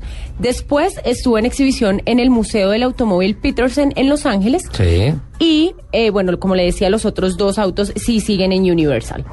Eh, este DeLorean que fue subastado viene con un certificado de autenticidad y título original de propiedad con el número de identificación vehicular. Y además eh, fue subastado con el, con el fin de recaudar fondos para apoyar la investigación del mal de Parkinson Ah, sí. a través de la fundación Michael J. Fox. de Michael J. Fox. Sí, eh, eh, siempre mientras estaba escuchando ese informe, estaba pensando, ¿por qué Michael J. Fox no tiene ese carro? Ahí está. Yo lo compraría.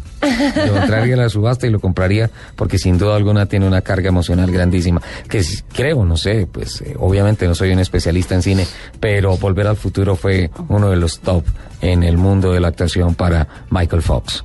Sí, señor. Tristemente, eh, víctima de la enfermedad de Parkinson. De Parkinson. Bueno, pero perfecto. Eh, ¿Le gusta el color rojo? Me gusta más el rosado, El rojo pasión, el rojo pasión. el testa rosa.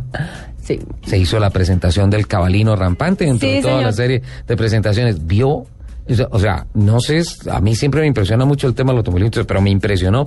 Hicieron unos hologramas sobre el carro en el lanzamiento que se hizo esta semana y además hicieron una pared con los patrocinadores, pero eran hologramas y una, una cosa de locos, de otro mundo. La Fórmula 1 es del otro mundo. Don- Totalmente, eso es un universo paralelo. Don Henry Boni.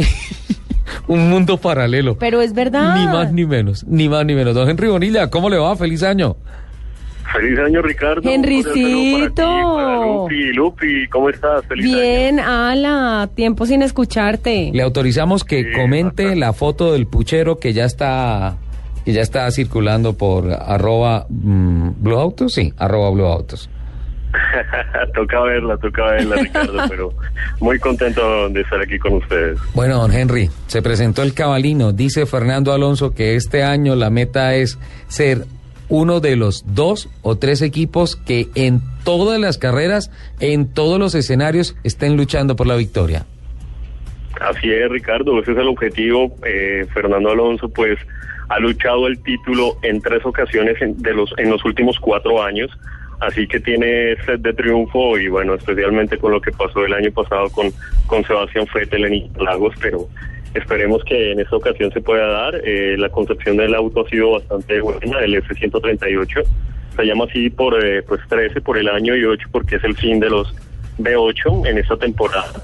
Entonces, eh, es la gran expectativa, es la gran esperanza de, de la escudería Ferrari para poder luchar nuevamente por el campeonato del mundo. Luca Cordero di Montesemolo, el presidente de Ferrari, ha dicho no podemos esperar más.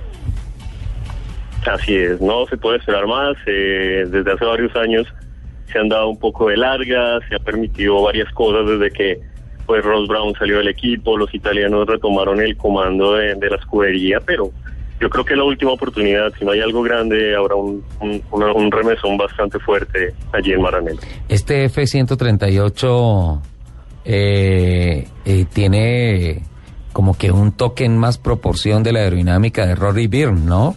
Yo creo que ese es uno de los genios de la aerodinámica y yo creo que por ahí empiezan a encontrar eh, respuestas a tantos problemas que tuvieron el año pasado.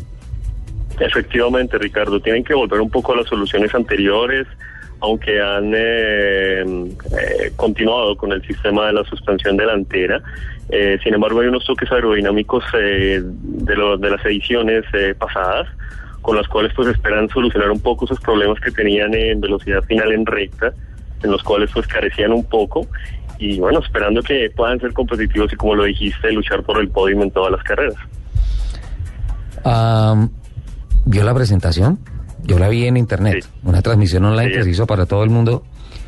¿Qué descreste esa presentación, hola? Espectacular, espectacular y también va acorde a las nuevas tecnologías. Hasta ahora las cinco presentaciones eh, de los equipos de Fórmula 1, las cinco se han pasado por internet, algo pues inédito. Entonces todos podemos tener de primera mano lo que está sucediendo en el sitio de estas presentaciones. Oh, no sé, en el mundo del espectáculo, ¿cómo se llamará esto, Lupi? Ayúdeme, por favor. Eh, sale el carro. Puede ser. ¿Cómo? Fashion show, puede ser. Fashion show, sin duda alguna. En el tema del cabalino, está, como es tradicional, cubierto por la bandera de Ferrari. eh, y resulta que aparece un proyector que traspasa la bandera y muestra la silueta del carro. Con marcas de patrocinadores, con todo, sabiendo que tenía ahí encima la bandera. Desapareció eso y detrás se hace una pared de luz, una holografía que forma un set virtual para la presentación del carro. Y en ese set virtual, con esos hologramas, empiezan a llegar a hacer la charla técnica, presentan los pilotos. La locura. La locura. Eso pasa en los universos paralelos. Ese fashion, ¿hasta dónde nos va a llevar, Henry? Uf, no sé, no sé, Ricardo, pero eso demuestra un poco la magia que tiene la Fórmula 1, la máxima categoría del automovilismo mundial, que no es solo competición, también es tecnología, involucra muchísimas cosas que sin duda son elementos que enamoran a cualquier aficionado y bueno, qué mejor que estas presentaciones para que sea una abrebocas de lo que tendremos en este 2013, que sin duda será espectacular teniendo en cuenta lo que pasó el año pasado con siete ganadores en siete grandes premios diferentes, entonces nos espera algo muy muy grande y bueno, es algo espectacular para el espectáculo. Si Fernando Alonso maneja como manejó el año pasado y el carro tecnológicamente promete lo que ha pedido Fernando Alonso, que sea uno de los dos o tres carros que peleen siempre por las victorias en cada uno de los escenarios, pese a lo que dijo el señor Bernie Eccleston est- esta semana que Sebastián Vettel iba a volverle a ganar a Fernando Alonso este año, yo creo que el cabalino podría ser campeón con el asturiano. Bueno, sin duda, sin duda lo puede ser, pero también debemos recordar que hay equipos muy fuertes, está McLaren, está Lotus, eh, el mismo Red Bull, entonces eh, la competitividad estará al máximo nivel y pues Fernando no la tendrá fácil, pero sin duda tiene un plus, eh, que es esa experiencia que le permite sumar en cada gran premio si no tenga el mejor auto, llevarlo al límite y son elementos fundamentales que pueden hacer la diferencia. Mira, me han gustado unos conceptos. Por ejemplo, Jenson Button ya dijo que McLaren va a ser fuerte desde la primera carrera y que él cree que este año van a ser campeones mundiales. Y eh, me encantó la forma como Lewis Hamilton metió bajo presión al Checo Pérez, el piloto mexicano, que a propósito, este año Latinoamérica, ojo, porque Esteban Gutiérrez ya fue ratificado como piloto de Sauber, fue presentado como piloto de Sauber, entonces ya van dos mexicanos en la parrilla. Pero me encanta la forma como Lewis Hamilton ha metido en presión a- al Checo Pérez diciendo que eh, él no encuentra motivos para pensar que en el carro que él dejó no deba estar el campeón del mundo de este año. Yo creo que en México no están queriendo para nada a Hamilton. Así es, tiene que colocar esa presión.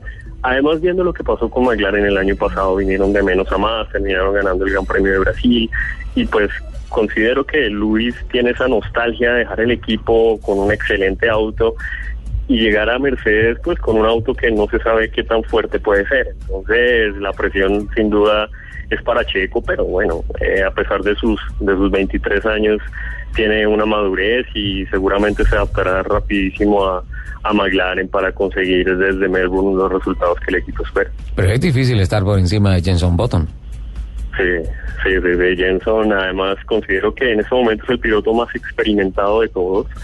Eh, su estilo de manejo es único, eh, la forma como desarrolla las carreras en situaciones difíciles es admirable. Puede estar lloviendo, puede estar eh, en las peores condiciones, pero Jenson tiene una estrategia diferente al resto y es un candidato también muy fuerte para este año como campeón del mundo. Hola, si vio que Jenson Button fue el primero en manejar el McLaren P1, el carro de calle, el superdeportivo que presentó eh, McLaren en el Salón del Automóvil de París, que lo presentó entre otras sin motor.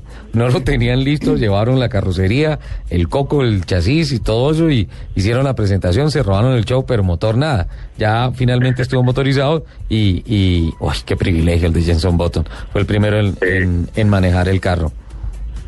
Sí, vive la mejor vitrina sin duda, toda la expectativa estaba con el lanzamiento del MP428, pero el, el P1 se robó todas las miradas, eh, hecho con tecnología de fibra de carbono, entonces promete muchísimo y, bueno, eh, habiendo debutado en, en el Salón de París, había una gran expectativa. Henry, le voy a pedir un favor. Eh, en los próximos cinco minutos piense que va a ser el jueves 7 de febrero en el día en de, el día sin carro, eh, promulgado por la Secretaría de Movilidad de Bogotá como el día de medios no motorizados, eh, porque siempre de Fórmula 1 hay muchas cosas, entonces vamos a tener que seguir hablando, pero después del corte de voces y sonidos de Colombia y del Mundo, porque ya viene Fabián Martínez con todas las noticias. Y en cinco o seis minuticos nos encontramos de nuevo, ¿vale?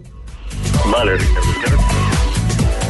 Este domingo, después de las noticias del mediodía en Mesa Blue, la polémica construcción del proyecto hotelero Los Ciruelos, con los invitados, el mamo Quimbaja Cacú Mestre, de la Sierra Nevada de Santa Marta, Manuel Rodríguez, exministro de Ambiente, y Ramón Jimeno, vocero defensor del proyecto Los Ciruelos en Santa Marta. Soluciones a sus inquietudes en Mesa Blue, este domingo después de las noticias del mediodía. Presentan Felipe Zuleta y Mabel Lara en Blue Radio y bluradio.com, la nueva alternativa.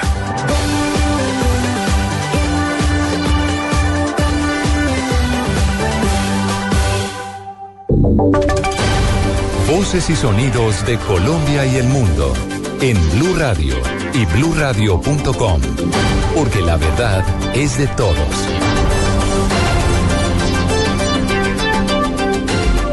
Son las 12 del mediodía en Colombia. Hoy es 2 de febrero, febrero del año 2013. Buenas tardes, soy Fabián Martínez y a esta hora vamos con las noticias más importantes aquí en Blue Radio. Y, Blue Radio. Empezamos hablando eh, de información de política y paz porque la guerrilla de las FARC admitió que tiene a los policías secuestrados en el Valle del Cauca y confirman que los liberarán junto a otro soldado plagiado en otro secuestro. ¿Qué más dijo las FARC? Andrea Holguín, buenas tardes.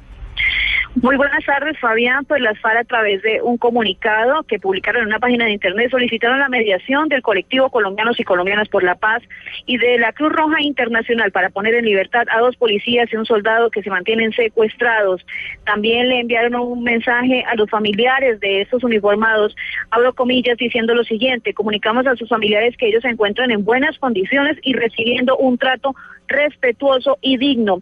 Por otra parte, también eh, en el comunicado aseguran que también tienen a un soldado, el cual fue capturado o secuestrado, mejor, en los combates del pasado martes en Policarpa, Nariño. La Cruz Roja Internacional se ha pronunciado y ha dicho a través de su oficina de prensa que están dispuestos a ofrecer sus oficios humanitarios. Por su parte, la doctora Piedad Córdoba en algunos segundos estará con nosotros también hablándonos sobre su opinión respecto a la intermediación de colombianos y colombianas por la paz. Andrea Holguín, Blue Radio. Muchas gracias, Andrea. Estaremos muy pendientes de estas de- declaraciones y cómo se desarrolla esta noticia. Pero las FARC también hablaron hoy desde Cuba, usando como vocero a alias Rodrigo Granda y arremetiendo contra el expresidente Álvaro Uribe. Dijo que este grupo ilegal rechaza las afirmaciones del exmandatario que según ellos pues está en contra del proceso de paz y no quiere la reconciliación en Colombia. Así lo dijo Rodrigo Granda.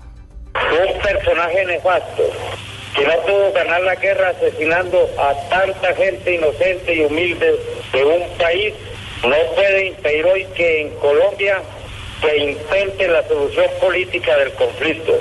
Las colombianas y los colombianos todos deben movilizarse para defender la mesa de diálogo de La Habana y exigir a tiempo el derecho constitucional que les asiste ser protagonistas principales de la paz con justicia social en democracia y soberanía.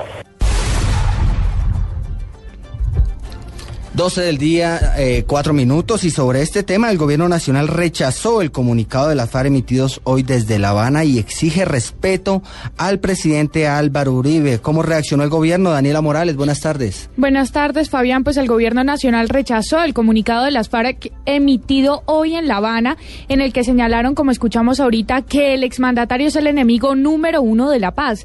Ante esto, el gobierno ha exigido respeto a la dignidad del expresidente y ha dicho que considera que en la mesa de diálogo se trabaja para conseguir la terminación del conflicto y con estas declaraciones no contribuye a este fin. Por su parte, el ministro del Interior también se ha pronunciado y mediante su cuenta de Twitter diciendo que los señores de las FARC no deben utilizar el diálogo para injurar la calumnia contra quienes cuestionan el proceso.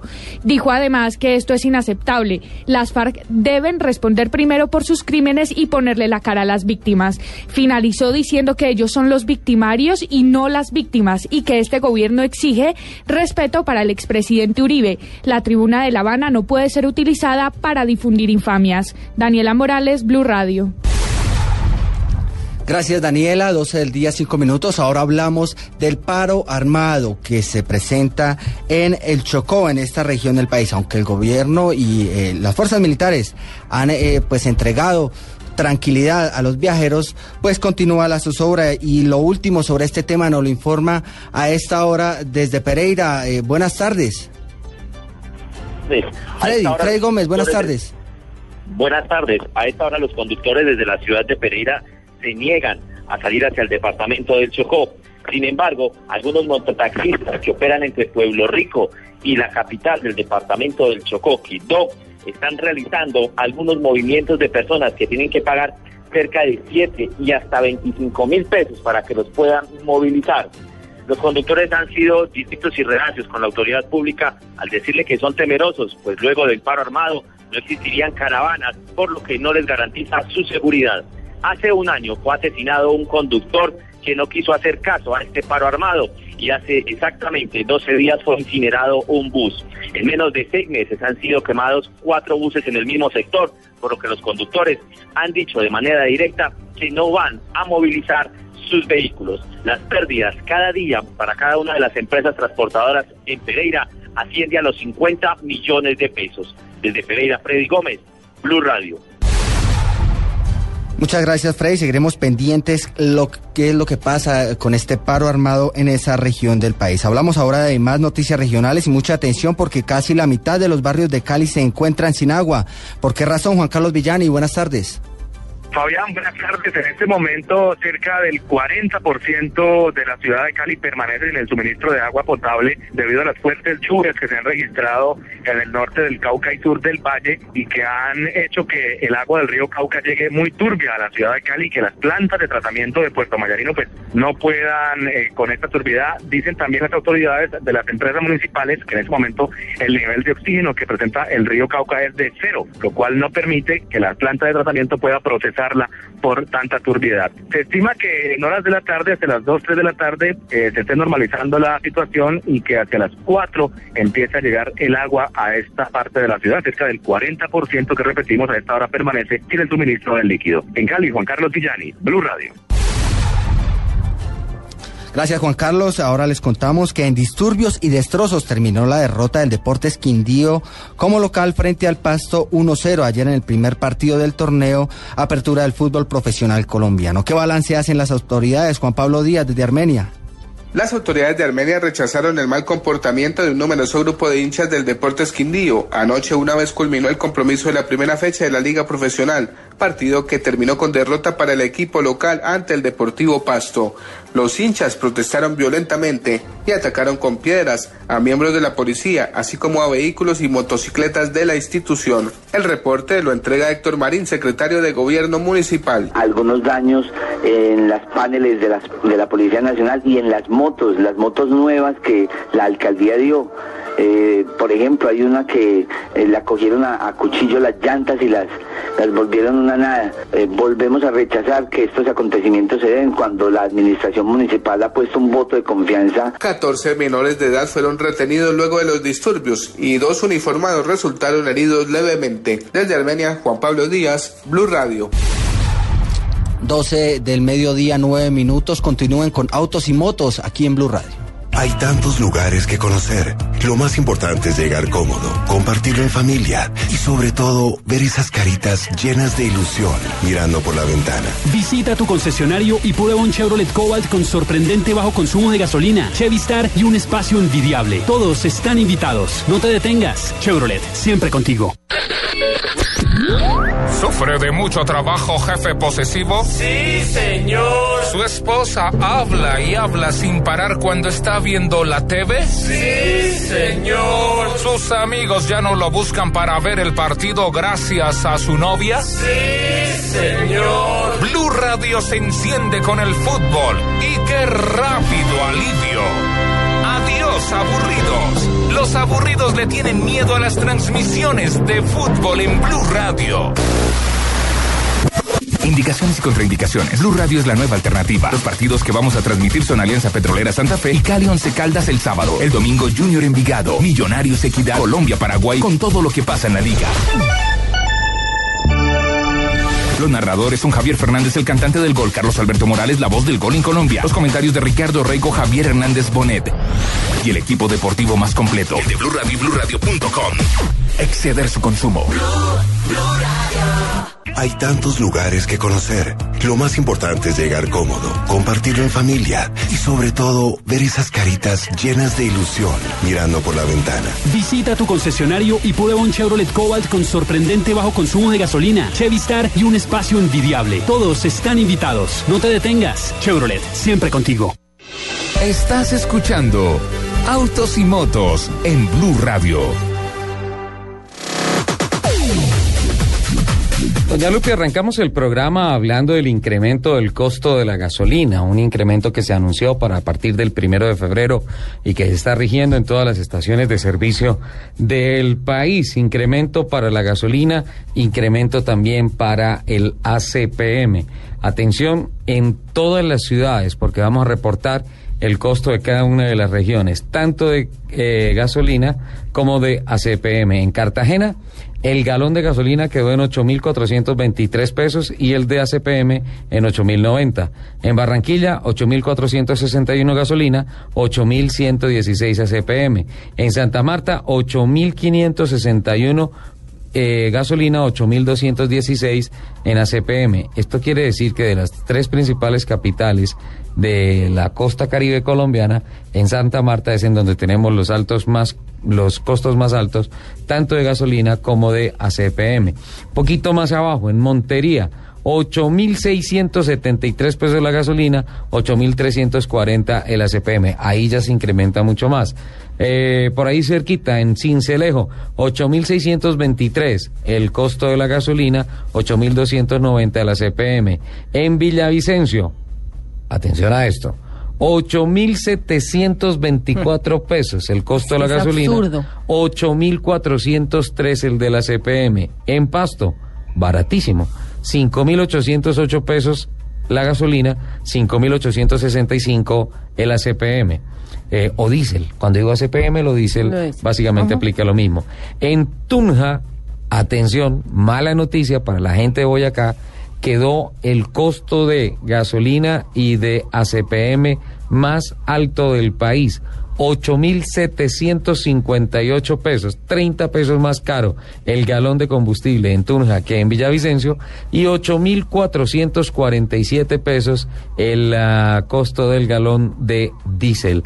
En Bucaramanga 8.458 gasolina, 8.160 diésel. En Medellín 8.574 gasolina, 8.338 diésel. En Cali 8.624 gasolina, 8.420 pesos el diésel. En Pereira 8.600 gasolina, 8.379 diésel. En Manizales 8.601 gasolina, 8.372 diésel. En Armenia 8.660 gasolina, 8.479 diésel. En Ibagué 8.563 gasolina, 8.329 diésel. Y en Neiva 8.649 pesos la gasolina, 8.392 pesos el diésel. No, es una vaina absurda. Es el costo. Eh, me, me siento indignada. parece ser que eh, estas cifras eh, consolidan a Colombia como el país con la cuarta gasolina más cara del mundo. No es justo, ¿no? No. Y ya que estamos Y todo el produciendo, petróleo que tenemos. estamos produciendo un millón de barriles diarios, un poquito más de un millón de barriles diarios. No, debería, no sé, ser menos y, y menos peajes, ¿no? Sí. No me haga hablar, que usted sabe que termino peleando. ¿Hay mensajes antes de volver con Henry Bonilla? Sí, ¿Hay señor. Twitter? Hay mensajes. eh, hay mensajes de mi foto haciendo pucheritos. ¿Sí? ¿Y qué comentan? Que me veo muy linda. No creo. Sí, te lo No. prometo. eh, Héctor 040, Héctor 47 dice que eh, que opina que el, el día del no carro también debe extenderse a las motos porque también contamina. Sí. Em, Pues sí, es Jorge. Carlos Muñoz nos dice, para vender un producto, póngale pico y placa. Sí, sabe que es una reflexión interesante porque la verdad lo que nos dijeron en un Twitter, si se pone pico y placa para las motos, pues se sale y se compra en otra moto. Sí. Sí, entonces se multiplicaría por dos el parque automotor. Claro está que a pesar de que es fácil, pues no es tan fácil porque para muchas personas la moto es de inversión eh, difícil. Es un gasto difícil por la economía de algunos hogares, pero, pero pues fácilmente eh, alguien podría tener una moto mediana o grande y otra chiquis para el día del pico y placa, ¿no? Sí, una scootercita. Bueno, más mensajes, voy con Henry Bonilla. Sigue con Henry. Voy con Henry Bonilla. Don Henry, Ricardo, por aquí estamos. el 7 de febrero, ¿qué va a hacer? Empezar Bueno, a celebrar mi pues- cumpleaños. Ah, bueno, bueno, aparte de eso. ¿Cuándo cumpleaños, Lupi? El 10 te he dicho un millón de veces. El 10 de febrero. De mañana en noche. Ok, esta Lo mañana, adelantamos entonces. esta mañana me dijeron, febrero es el mejor mes del año. Sí, sí, sí. No creo, Sí, sí, sí. era enero. No, febrero. Sí, yo estoy de acuerdo en enero, Ricardo. Enero. Ay, Cumplí el 3 de enero, nace Michael Schumacher el 3 de enero, Perfecto. Hamilton creo que es del 7 o del 8, Perfecto. Checo Pérez, muchos por ahí, por esa época del motor. Yo el 20. Lupi Euse el 10 de febrero, entonces es mejor el febrero. Eh, va a estar interesante. eh, la Fórmula 1 se va a lanzar dentro de poco eh, la- el nuevo vehículo de Sauber, perdón. El, es- ¿Cómo se llama? El C32 de Sauber que va a tener a Esteban Gutiérrez, piloto mexicano, eh, al lado de Nico Hulkenberg. eh, y me parece que este año deberíamos hacerle un seguimiento especial a Monisha Kaltenborn, que es, eh, eh, va a ser su primera temporada como team manager, como directora de equipo, una mujer al frente de la escuadra del suizo Peter Sauer. Yo creo que esto va a ser muy interesante, ¿no, Henry? Así es, Ricardo, una mujer con grandes cualidades. eh, de hecho, eh, ya llevaba las riendas del equipo, pero este año lo hará oficialmente. Lo ha hecho bastante bien. Su relación con los pilotos, con el resto del equipo, con los medios, con la parte de directiva de Fórmula 1 es muy buena. Entonces, le va a ir muy bien y además está con dos pilotos que, que tienen eh, una buena trayectoria, como lo son Esteban Gutiérrez y Nico Hülkenberg. Hola, ¿ya definitivamente Petrov se quedó sin equipo? Sí, sí, bueno, hay dos sillas disponibles aún. ¿Cuáles? Eh, una es la de Force India, que seguramente será para Jules Bianchi. Sí. Y la otra está en Marrusia, si no estoy mal. No, mentiras, queda únicamente una silla, porque ya ayer fue confirmado Diego Van der Garde para Caterham, entonces ya es únicamente esa silla la que falta por confirmar. Pero ya es Eh, de Jules Bianchi.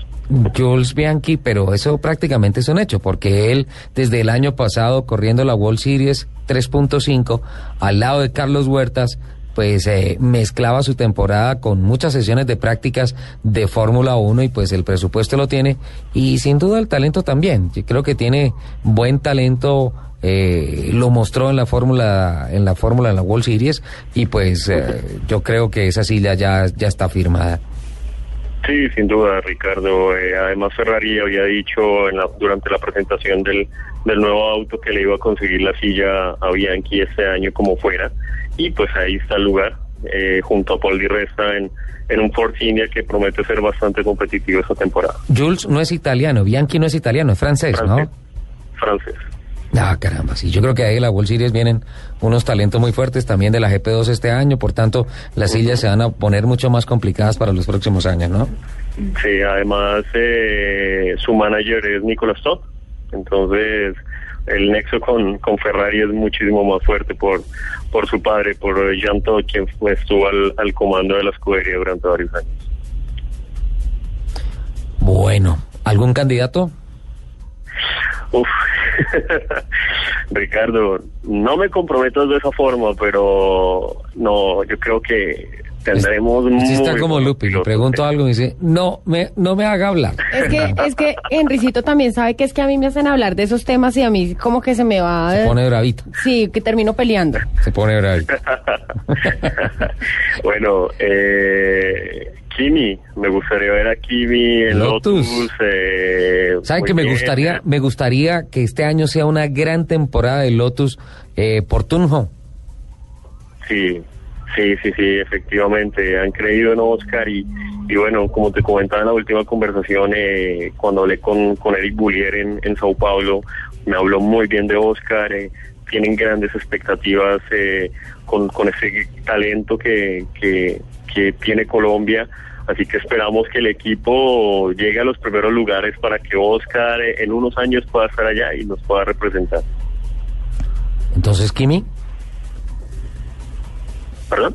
entonces, Kimi, Bueno, me gusta aquí, pero mm, mira, Alonso también me parece muy bien, Hamilton es Vettel buscando el- su cuarto campeonato no no se puede descartar, entonces tenemos para escoger eh, muchas muchas opciones. Ojalá sea igual que el año pasado y tengamos un campeonato. No, yo creo que lo de los siete ganadores diferentes en las primeras siete carreras del año no, no se va a repetir. ¿Por qué no, Ricardo? ¿Por qué No. no se puede dar?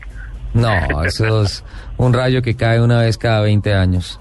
Yo te puedo decir por qué sí puede suceder. Pirelli tiene para este año unos compuestos que van a durar muchísimo menos, Sí. con lo cual por lo menos van a haber dos eh, detenciones en carrera. Eh, después de que los equipos les pidieron que las carreras fueran así abiertas, pues Pirelli decidió eh, primero que se calienten más rápido los neumáticos, Sí. pero que sus paredes y su curvatura sean un poco más delgadas, lo cual garantiza espectáculo y no vamos a tener carreras de una sola detención, o sea, aquí va a haber emoción total, en los pits están los errores y bueno, yo creo que algo similar como el año pasado podemos hacer. Bueno, actividad entonces en Jerez de la Frontera, prácticas que se van a hacer a partir del 5 de febrero, 5, 6, 7, 8, van a ser los días oficiales de prácticas para todas las escuderías de la Fórmula 1 de este año y luego se irán a Barcelona para practicar entre el 10, bueno, en febrero van a ir 19, 20, 21, 22 y 28 y marzo 1, 2 y 3 y el 13 tienen que apagar los motores y empezar a listar maletas para arrancar la temporada de este año de Fórmula 1 que estaremos siguiendo obviamente al milímetro aquí en Autos y Motos de Blue Radio. Don Henry, buena tarde, buen día, buen día. Buen día. Boa tarde. y si Boa tarde. Y si me permites, por último, Ricardo, vamos a estar en los test de, de Jerez y Barcelona. Tendremos allí nuestros corresponsales, entonces toda la información la pueden encontrar en, en f1latam.com, seguirnos también por eh, Twitter y Facebook, y también puedes recordarles que tenemos un portal para el sector automotor llamado Autos F1 Latam. Entonces todos bienvenidos. Ricardo, muchísimas gracias por esta oportunidad. Un gran saludo a Lupi y a todos los oyentes de Blue Radio. Un abracito. Otro para ti, Lupi. Bueno, doña Lupi, Este, ahí están. este señor tiene una vida tan maluca, ¿no? Sí. Qué pesar. Eh, un saludo muy especial de Roberto Negrinis que nos reporta la sintonía. Un saludo especial para ti, Lupi, para Nelson, para todos. Muchas gracias, don Roberto, por este mensaje. Aquí tengo un tuit que me pareció bastante interesante. Ajá. Álvaro Iván Mora ¿Qué nos dice? dice? además, siento el toque indignado. Sí. Me dice, Lupi, y ni hablar del abuso en los parqueaderos. ¡Ay, mi campaña! Ábrele la puerta a una camionetica. no, tuyo es camionetota. Pero ábrele la puerta a la camioneta. Sí. Pero entonces está hablando, Álvaro, necesito que me digas de qué estás hablando, de los precios. En los parqueaderos, ¿será? No sé, porque hay unas tarifas claramente establecidas y, y esas tarifas no se pueden violentar. Vale, hay que pedirle que sea un poquito más eh, Porque claro, además pero, le sentí pero el- gracias, el gracias por, por permitirme recordar mi campaña a todos los parqueaderos, por favor, cuando vayan a acercarse una camioneta, no cierren la puerta, por favor, dejen que las camionetas también tienen derecho de parqueo. Pero es que son muy grandes. Eh, pero Hay unas muy grandes. Lupi, eh, tiene, eh, ¿cómo es el tema del carro más bajito del mundo y el carro de mayor aceleración que encontró? ¿Qué fue? Sí, señor. Cuénteme. Tengo dos nuevos eh, récords Guinness. El Ah, primero, ya certificados. sí, Ajá. señor. El primero es el carro más bajo del mundo, Sí. que fue diseñado en Japón. eh, me- por los estudiantes y los profesores del Okoyama Sanjo High School que trabajaron en conjunto para desarrollar este monoplaza que denominaron Mirai, que significa futuro en japonés. Tiene todos los requisitos para transitar en la vía pública japonesa y entró al libro de los Guinness Records como el auto más bajo del mundo, destronando por 60 milímetros al anterior dueño del título, el Flatmobile. Sí. La diferencia ¿Por más... cuánto? Por 60 milímetros. 6 centímetros, sí. La diferencia más radical entre el desarrollo japonés y el anterior récord es que el Mirai posee una motorización eléctrica. Acuérdese que el Fatmobile era como una versión achatada del Batimóvil sí. y que estaba impulsado por una turbina. Sí. El Mirai tiene una motorización Este ya es eléctrica. eléctrico. Según comenta Arada Kazunari. Arada Kazunari. Sí, señor. El director de Lokoyama Sanjo High School dice, conducir el vehículo por una calle ancha a más de 40 kilómetros es una experiencia vertiginosa, ya que al encontrarse el punto de vista más cerca del suelo, la sensación de velocidad Es aumenta. Claro, claro. que sí. Lo describen y ahorita tuiteo la foto, es mucho más bajito que un kart. Hay que mandar la foto, por Sí, favor. señor, aquí la tengo. Y incluso está, lo tienen parqueado junto a una camioneta, una, no, digamos, una Toyota normal 4x4. Son chiquitas, bajitas. No, pero se ve una cosa enana. Perfecto, mande la fotografía. Ya la estoy viendo, está, está espectacular. No, además es divino, ¿no? El carro, entonces, nuevo Guinness Record, el carro más bajito del mundo. Sí, señor. Y también hay un nuevo Guinness Record para el nuevo superdeportivo más veloz del mundo en aceleración. No, no me venga a decir que ya le ganaron al Bugatti. Le ganaron al Bugatti Veyron. El nuevo récord eh, es del eh, Genesee Venom GT. Ajá. Ha sido reconocido como el auto de producción más veloz del mundo por acelerar de 0 a 300 kilómetros en 13 segundos. 0 a 300 en 13. Sí, señor. Wow. Eh, este, este estudio se hizo bajo la supervisión de los representantes de los Guinness. Eh, el auto realizó dos corridas en direcciones opuestas, eh, siendo validado por el GPS VVOX 3i, que es un sistema de datos que está en el aeropuerto de Ellington, que también es utilizado por la NASA al suroeste de Houston, Texas. Entre pasada y pasada no puede haber más de 50 minutos según las normas de la Federación Internacional del Automóvil. Sí, señor. Las dos se hicieron en una hora aproximadamente. A una hora, no Sí, 50. señor. 60 minutos, sí.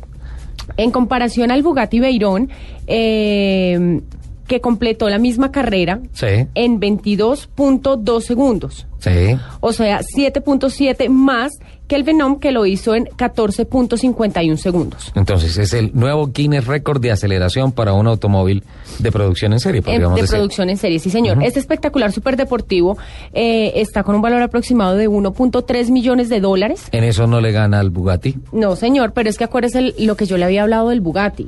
Y es que ellos no hacen autos baratos y nunca los van a hacer. No. Es un concepto de que sea costoso y de calidad. Sí, señor. Exclusivo, perdón. Exclusivo.